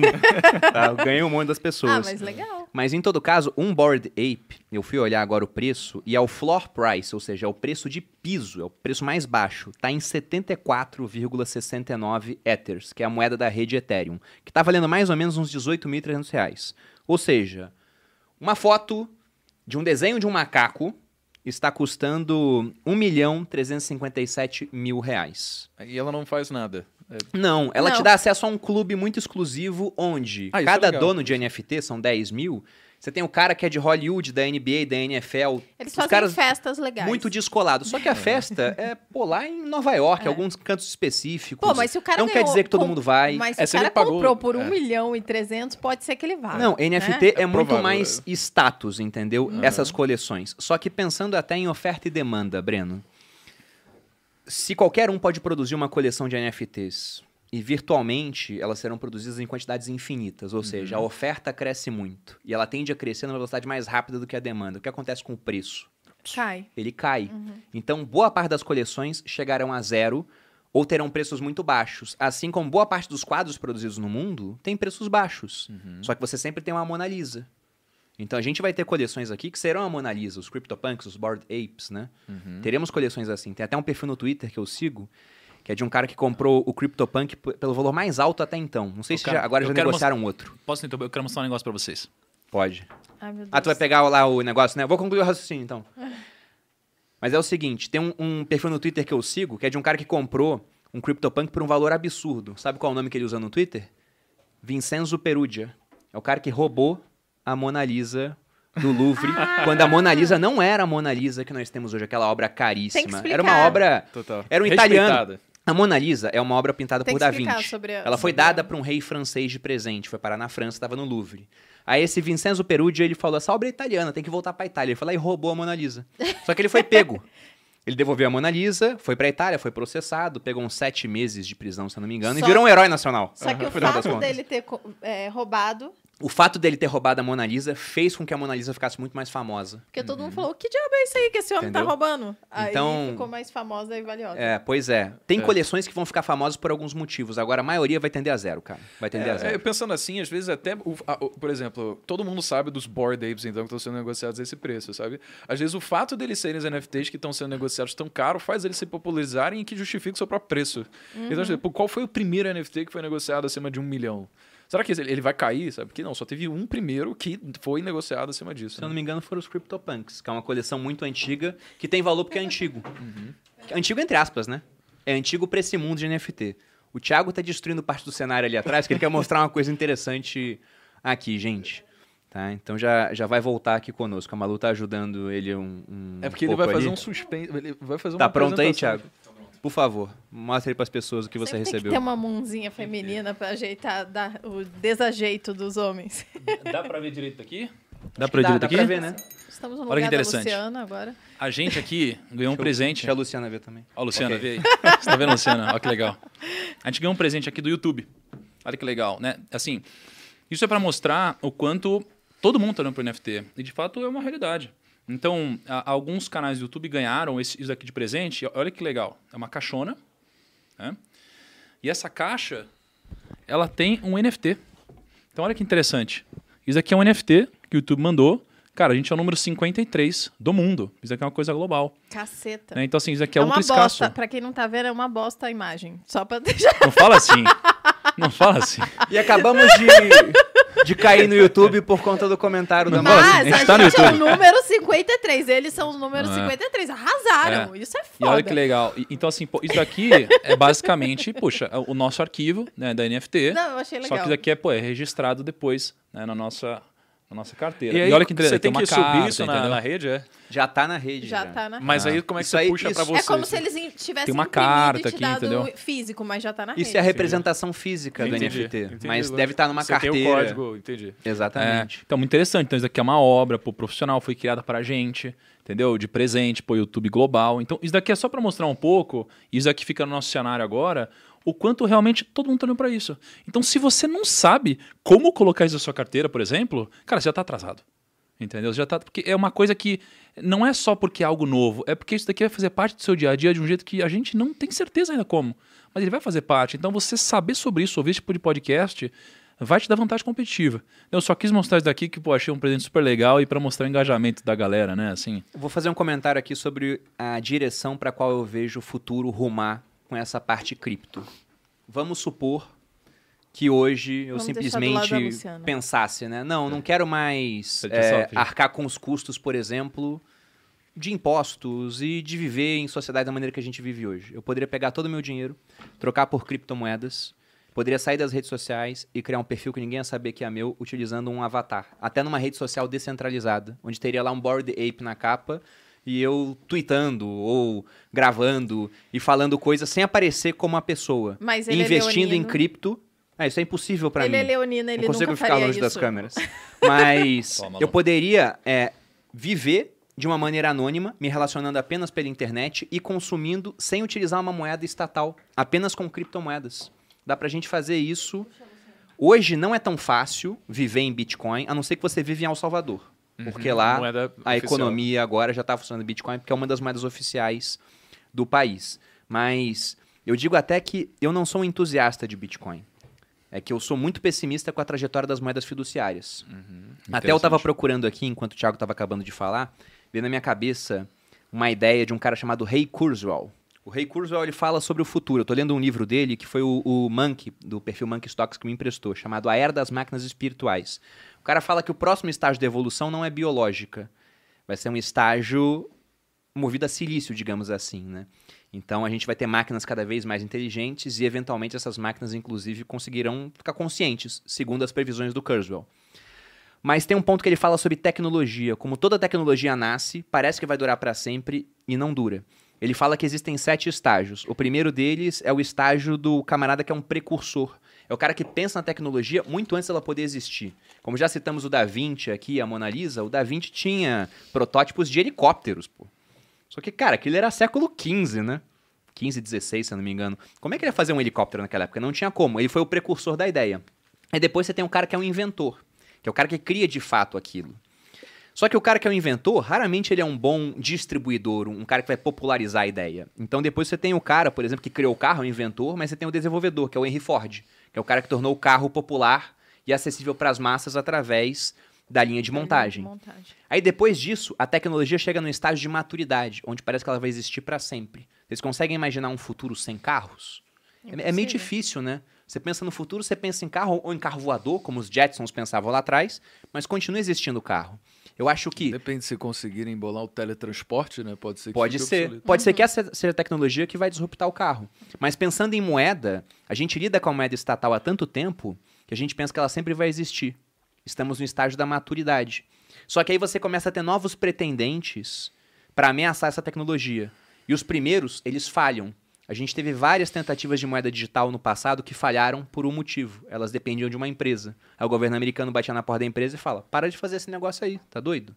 Né? Ou o governo de outros países. O Bitcoin, ele não tem ninguém por trás. O criador dele, ninguém sabe quem é, é um pseudônimo, não sabe se está vivo, se está morto. Se souberem quem é, não faz a mínima diferença.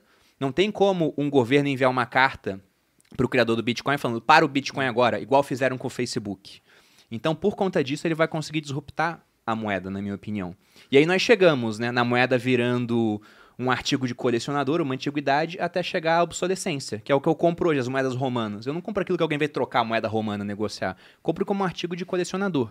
Então, eu vejo que a gente tem uma grande chance de daqui a uns 20 anos, a moeda estatal até pode existir, mas você vai usar se quiser, porque vai dar para trocar usando tantas outras moedas descentralizadas. Que ela vai ficar como última opção. né? Vai ser uma opção, mas talvez seja aquela menos usada, porque uma das poucas coisas que não barateia com a competição é a moeda. Quanto mais competição, os produtos ficam mais baratos, né? Só que você não quer uma moeda mais barata, você quer uma moeda que tenha o seu poder de compra mantido. Então, eu vejo as pessoas caminhando para isso. É, deixa eu só falar sobre o NFT aqui que eu zoei da imagem, mas é porque, pra quem assistiu os outros episódios de NFT, eu sempre tava falando, a gente tava nessa discussão se a imagem tinha importância e blá blá blá, e aí a gente tava falando dos macacos que eram bonitinhos, tinha o outro lá que é o. É o É o- CryptoPunk. o- os primeiros que são horríveis. As que o Bruno comprou, inclusive, tem uma que o Bruno comprou que é, é um pinto com bunda. Então, é, é sobre isso, entendeu? Falando isso que assim, tô parece zoando. que não foi uma boa compra. Falando assim, Mas- parece que não Mas tem, arte envolvida. Um, um, um- Como é que fala? Um fundamento por trás. Tem pesquisadores de arte pagos por mim para chegar às conclusões que eu queria, atestaram que aquilo é arte de fato, é, é verdadeiro. tá? É, e por isso que Só que só os zoando. inteligentes pensam isso, né? Tem pessoas que têm outras É por isso opiniões. que eu tava zoando, mas uh, uh, nada contra, viu, gente? Inclusive, eu já tô até simpatizando com o negócio aqui. Pra quem tá assistindo só no, no áudio, é bonitinho. Tá se retratando com o YouTube, né, Bruno? Aham, YouTube. Não derrube nosso canal. A gente tem uma meta agressiva esse ano. Inclusive, se inscrevam aqui no nosso canal, pelo amor de Deus, daquelas que já apela. Porque vocês são tudo safado, ficam ouvindo Você a gente. são, né? E não Cinco minutos atrás, quase que derrubou o nosso canal no YouTube. Agora, nossa, mas incrível, YouTube, ajuda o nós. YouTube é Como o. YouTube é Se visionário, inscreva! minha rede preferida. É Mas quase. agora pensando no assunto que vai dominar boa parte da pauta desse ano. Porque eleição é mais ou menos assim, todo mundo ignora, aí chega em maio, todo mundo só fala disso. O que, que vocês esperam para esse ano eleitoral? Não só pensando em mercado, vocês têm um chute de quem vocês acham que vai chegar no final, na corrida do segundo turno, por exemplo?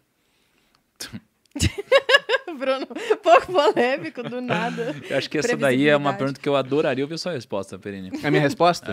É, adoraria ouvir sua, sua reflexão sobre isso, cara. Você quer falar antes, Breno? Fica à vontade. Olha só que legal, né? Touché, né? Deram um, um- um golpe aqui. Cara, sabe essa visão que as pessoas têm de que não, temos que encontrar um, um meio termo, é, é muito polarizado. Polarização veio pra ficar.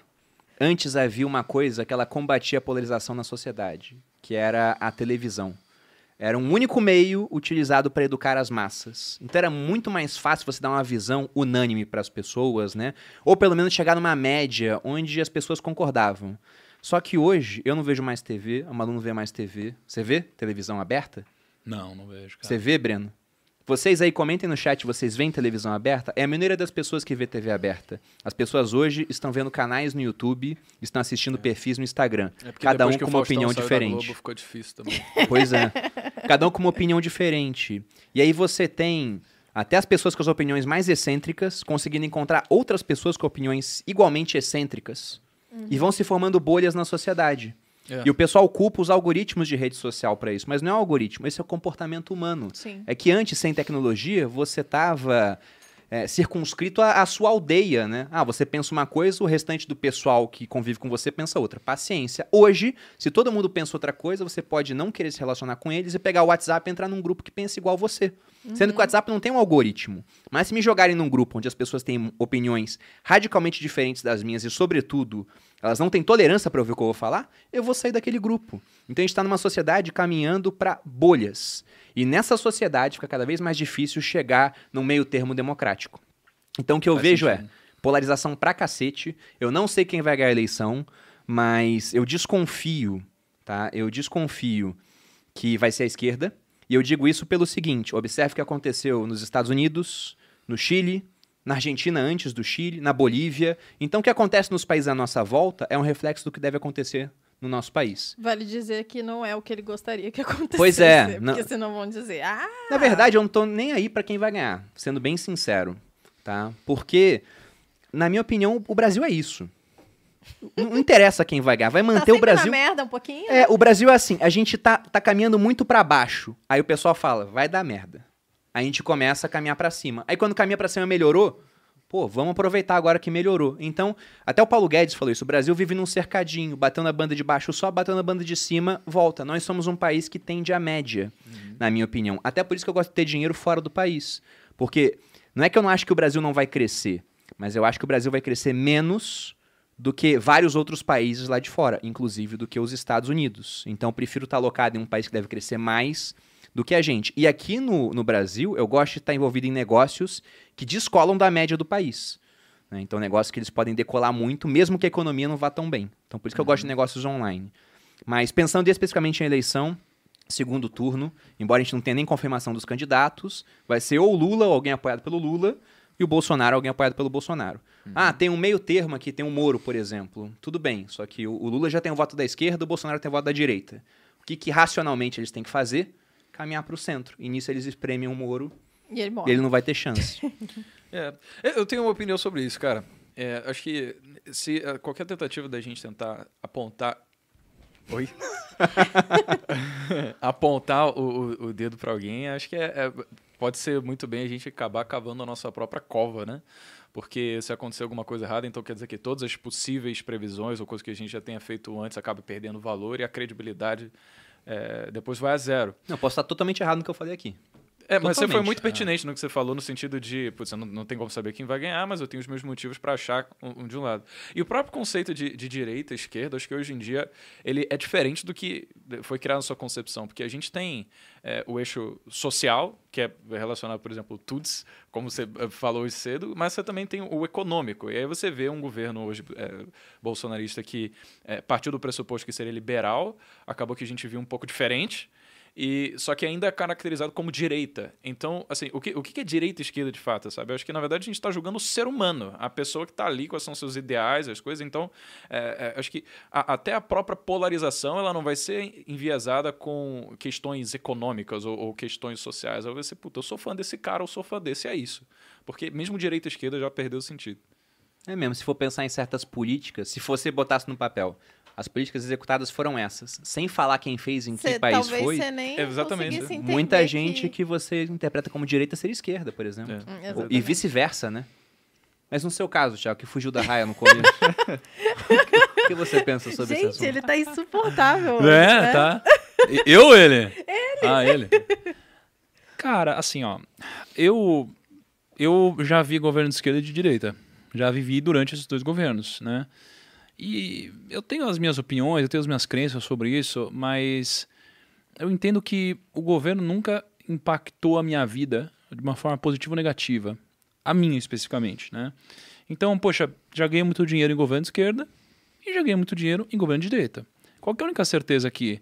É que, cara, é, tirando uma classe no Brasil que, putz, às vezes, sei lá, depende disso para sobreviver, de algum tipo de auxílio e etc., e que acho que tem um ônus e um bônus né, nesse tipo de, de, de campanha social e tudo mais, eu acho que as pessoas colocam muita expectativa no governo. Muita. Muita expectativa no governo. Total. E, e eu acho que parte do parte do processo da conquista da sua liberdade tem a ver com você tirar a expectativa do governo, porque o governo ele a gente, a gente chega numa situação tão detur- deturpada que se a pessoa ela é honesta, isso daqui já é um ponto positivo pra gente votar na pessoa. É ridículo isso, para pra pensar. Isso aqui tinha que ser uma obrigação e não eu nunca roubei. Isso é ridículo. Chega a ser ridículo, né? Imagina, você chega aqui, a gente vai entrevistar um, Daqui a pouco tem o cara, só roubei uma vez. é, quem roubou menos e tal. Já Então, teve assim, candidato que falou, não, mas eu roubei pouco. E vou continuar roubando pouco. E o cara bota então, na assim, candidatura. cara, o que, que eu acho? Eu acho que essa discussão, ela tem o seu valor, mas eu acho que muitas vezes, para muitas pessoas, especialmente para torcedores fanáticos que não sabem muitas vezes o que estão defendendo, mas ouvem um negócio e começam a reproduzir um discurso, isso aqui é perda de tempo. Elas ficam perdendo tanto tempo, cara. Fazendo, falando sobre isso, etc, etc. E não é que eu não acho que não, não tem que ter um debate sobre isso. É que a maioria das pessoas não está preparada para debater sobre isso. Nem a pau. E, as- e muitas pessoas acham que estão, mas ela nem sabe o que está acontecendo lá em Brasília, cara. Ela não tem noção. Já tive um pouco de convívio com algumas pessoas de um alto escalão. E quando eu comecei a entender a dimensão do que tem por trás, eu falei: caraca, é muito complexo tomar uma decisão nesse nível, onde pô, uma decisão vai impactar 200 milhões de pessoas. Então, o que, que eu acho? A maioria das vezes é perda de tempo você investir um tempo né, nisso para você ser um espuma, que é diferente de alguém que putz, realmente vai a fundo, vai entender e vai desenvolver alguma, alguma função com o objetivo de melhorar. Então, assim, é, eu acho que as pessoas têm que tirar a expectativa do governo e fazer o delas. Uhum. Dá para ganhar dinheiro nos dois governos. Se um ganhar ou outro ganhar, eu acho que muda pouca coisa para muita gente e muda talvez muita coisa para pouca gente. Tá? É, mas, de uma forma geral, esquece, cara. É você que vai fazer o seu. No final das contas, é, a maioria das pessoas não está trabalhando para você. É, é você que vai sustentar sua, sua família. É você que vai trabalhar, você que vai acordar cedo, você que vai dormir tarde. E é isso, mano. Não perde tempo, foca na sua, foca no seu trabalho. É, ah, mas mudou tal coisinha. Cara, beleza, existe uma nova realidade, foca nisso. E, cara, lida com os problemas, essa é a vida, meu. É entendeu? que acaba até sendo perda de tempo a gente se preocupar com coisas que estão fora do nosso controle. Porque a partir do momento que, que entra alguém, beleza, a gente vai fazer isso. o quê? É. Uhum. Então, assim, a, a, a, a, gente assumir que existem um coquetel de coisas que a gente pode fazer e que existem coisas que a gente não pode fazer, que, que vão ter coisas que se a gente fizer não vai mudar em absolutamente nada, então a gente cria quase que um direcionamento do que, beleza, nisso aqui que eu vou focar. Porque existem pessoas que elas ficam legitimamente é, sentindo mal. Eles uhum. e choram e gravam vídeo e, sabe, fazem um alvoroço porque algum governante foi eleito. Mas, cara, tipo, assim, 50-50. É é, se a gente ficasse consumindo e falando, meu Deus, a minha vida vai ser horrível se isso daqui acontecer a partir de agora. Será que vai?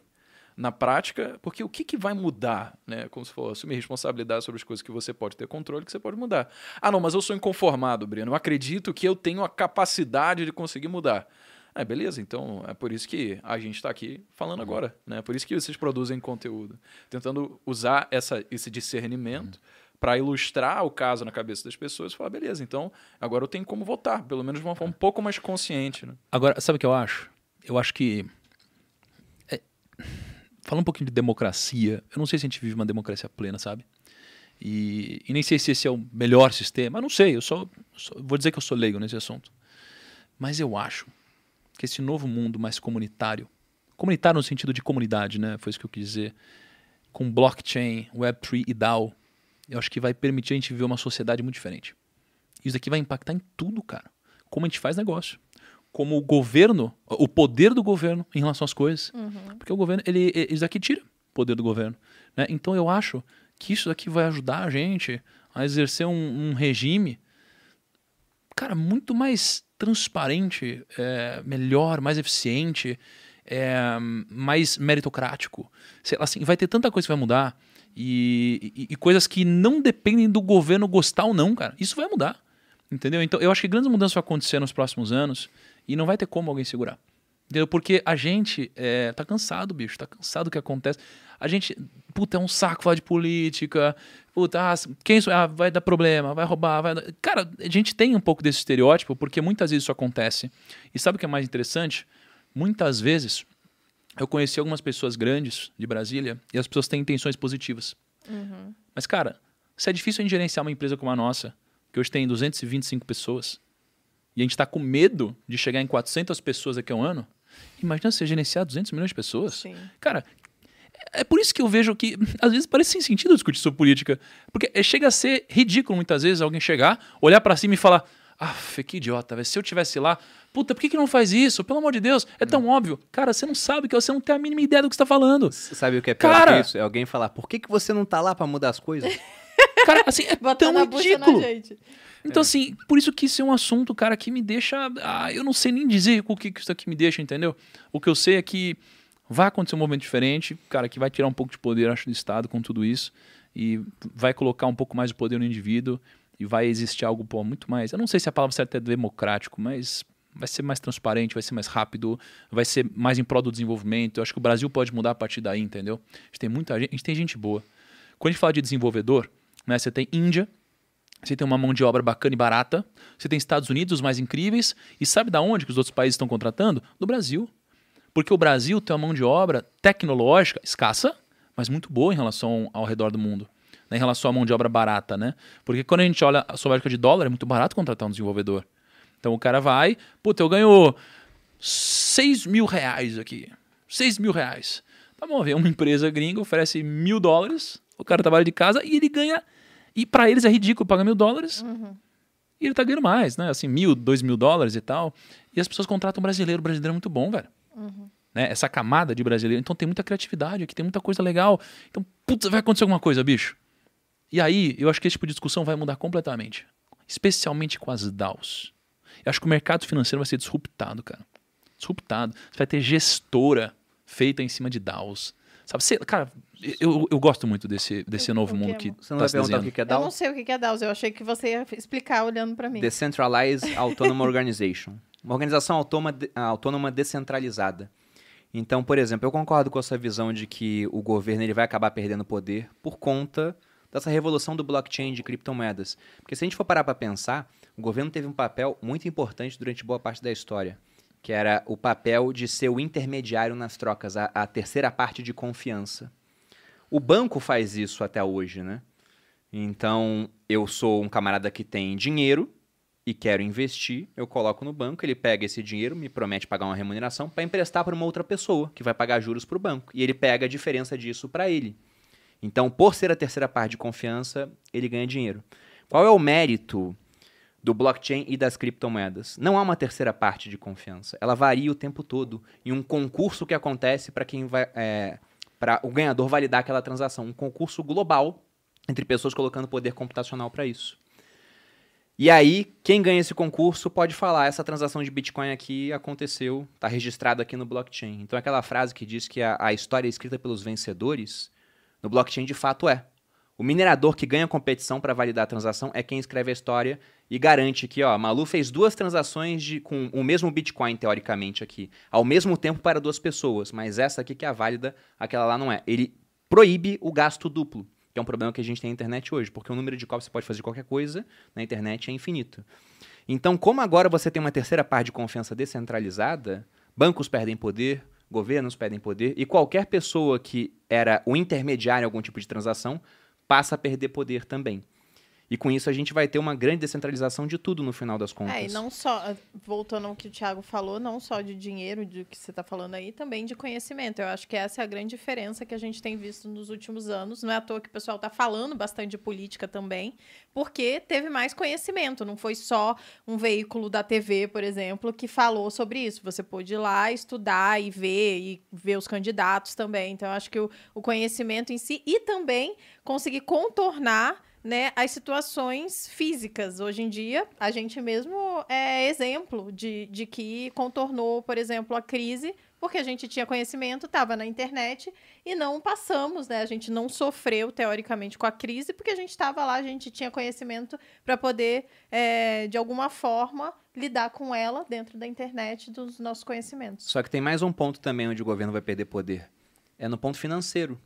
Porque se eu começar a fazer transações com o Breno em criptomoedas, se a gente começar Sim, a pagar as pessoas numa certeza. empresa, numa organização descentralizada, com gente do mundo todo colaborando em uma criptomoeda e todo mundo fazendo trocas em criptomoedas, quando que eles vão recolher imposto se a moeda nem é deles? Eles nem têm como tributar Uhum, aquilo. Ainda tem isso. Então, por isso que eu sou liberal, eu falo, ó, o Estado tem que ser menor.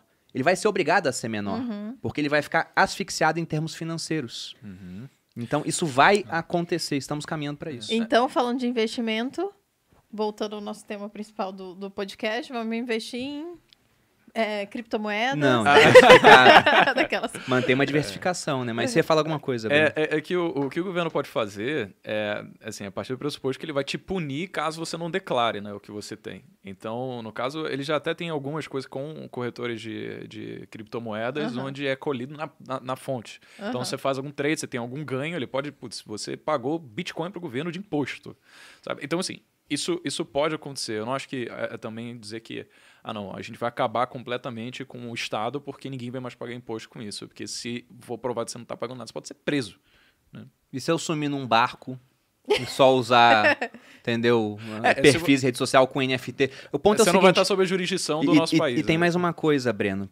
É, a gente está comprando em corretoras centralizadas. O Biscoint, por exemplo, é uma corretora Uhum. centralizada. Você tem hoje corretoras descentralizadas. Você cria um cadastro numa MetaMask, que é uma Aham. carteira, entra em vários sites, você só loga a MetaMask e está logado no site. É. Você não tem que mandar identidade, tem que mandar nada. Sem dúvida. Então a gente vai caminhar para um mundo cada vez mais anônimo no final das contas. E muitas pessoas, obviamente, não partiriam de, ah, beleza, eu vou declarar esses vários bitcoins aqui que eu tenho, porque, né?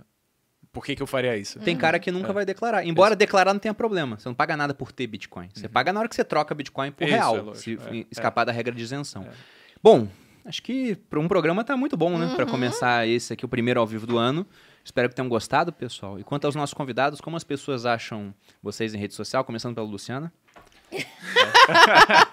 tá bom, Luciana- por favor, não, Thiago. não, vamos falar como que acha a Luciana. É arroba Luciana Seabra, não é? Seabra Luciana. Seabra Luciana. Seabra Luciana. Ou entre no site da Speech também. Lá você vai achar a Luciana e os outros analistas da Speech. Luciana, obrigado pela participação. Contou como a segunda, tá? Na terceira tem boleto. Contou. Por favor, Thiago.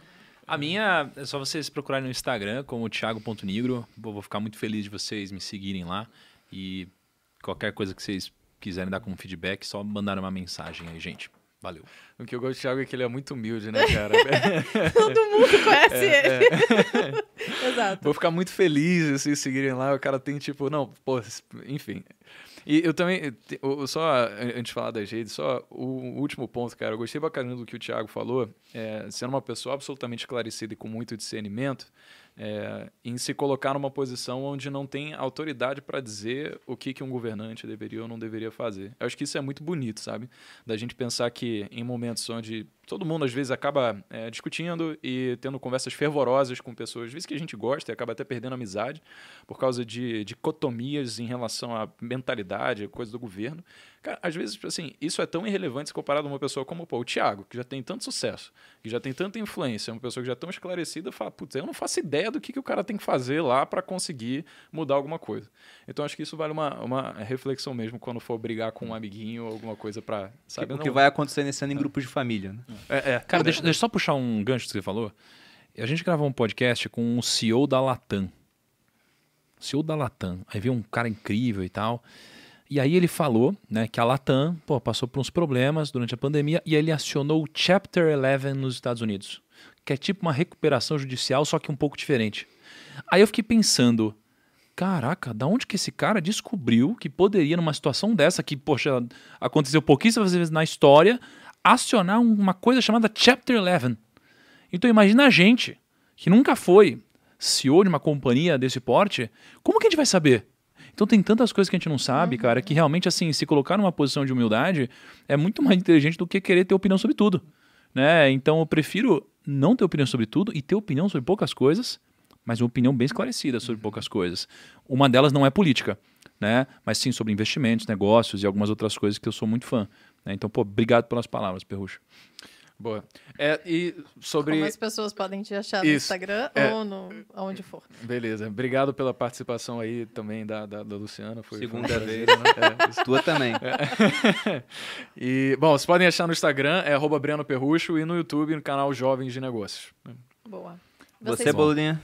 Vocês podem me encontrar no arroba Maluperini no Instagram ou aqui no canal dos sócios toda quinta-feira. A gente deve fazer quase todos os episódios ao vivo, meio-dia. E se não for ao vivo, sai no Spotify às sete da manhã. Seis. Seis da manhã, sempre erro. É pra você já começar o seu dia fazendo cardio do dia ouvindo a gente. Mas se inscreva no canal, assim você pode receber aí as notificações de quando a gente entra ao vivo, quando libera vídeo e etc. Até porque faremos muitos episódios ao vivo esse ano. E uma das metas nossas, a gente quer chegar a um milhão de inscritos no final do ano, pessoal. Então, faremos não só episódios na quinta-feira, Ah, é faremos alguns alguns episódios extras ao longo do ano. Por isso, eu peço a inscrição de vocês aqui. E antes de passar minhas redes, para finalizar, eu não podia me furtar a fazer um comentário aqui, porque o que o Thiago falou vai muito de encontro às ideias de um economista que eu gosto muito, que é o Friedrich Augusto von Hayek. Talvez até você tenha pego isso de um, um trecho específico de um livro dele, chamado A Pretensão do Conhecimento. Se não foi, você praticamente parafraseou o livro. Porque ele diz o seguinte: ele prefere um conhecimento incompleto, mas verdadeiro, sobre alguma coisa, do que um suposto conhecimento completo, mas provavelmente falso. Porque a economia, a vida é tão complexa que não tem como uma cabeça deter todo, de- de- é, deter todo o conhecimento. Porque o conhecimento está disperso pela sociedade. Então você não vai ser especialista em tudo no final das contas. E é muito bacana você falar, olha, meu, meu conhecimento vai estar esse patamar aqui. Daqui pra frente. Não, e e tem gente que fala assim, ah, mas você fala que você é especialista em investimentos, ah, como se política não tivesse a ver com investimentos. Não, tem. Mas até aí, cara, genética tem a ver, clima tem a ver, assim, tudo tem a ver com investimentos. Né? Então você tem grandes investidores que falam sobre o, como o lado um pouco mais humano tem muito mais a ver até do que o lado matemático. Então, assim, realmente não dá pra você saber tudo. Então, cara, obrigado você também pelas palavras, eu concordo pra caramba. Fechou. E Valeu. vocês me encontram no Instagram Bruno Perini, no YouTube no canal Você Mais Rico, vídeos segundas e quartas, e aqui no canal dos sócios toda quinta. É isso, gente. Espero que tenham gostado. E um grande abraço e até a próxima. Beijos, beijos. Valeu!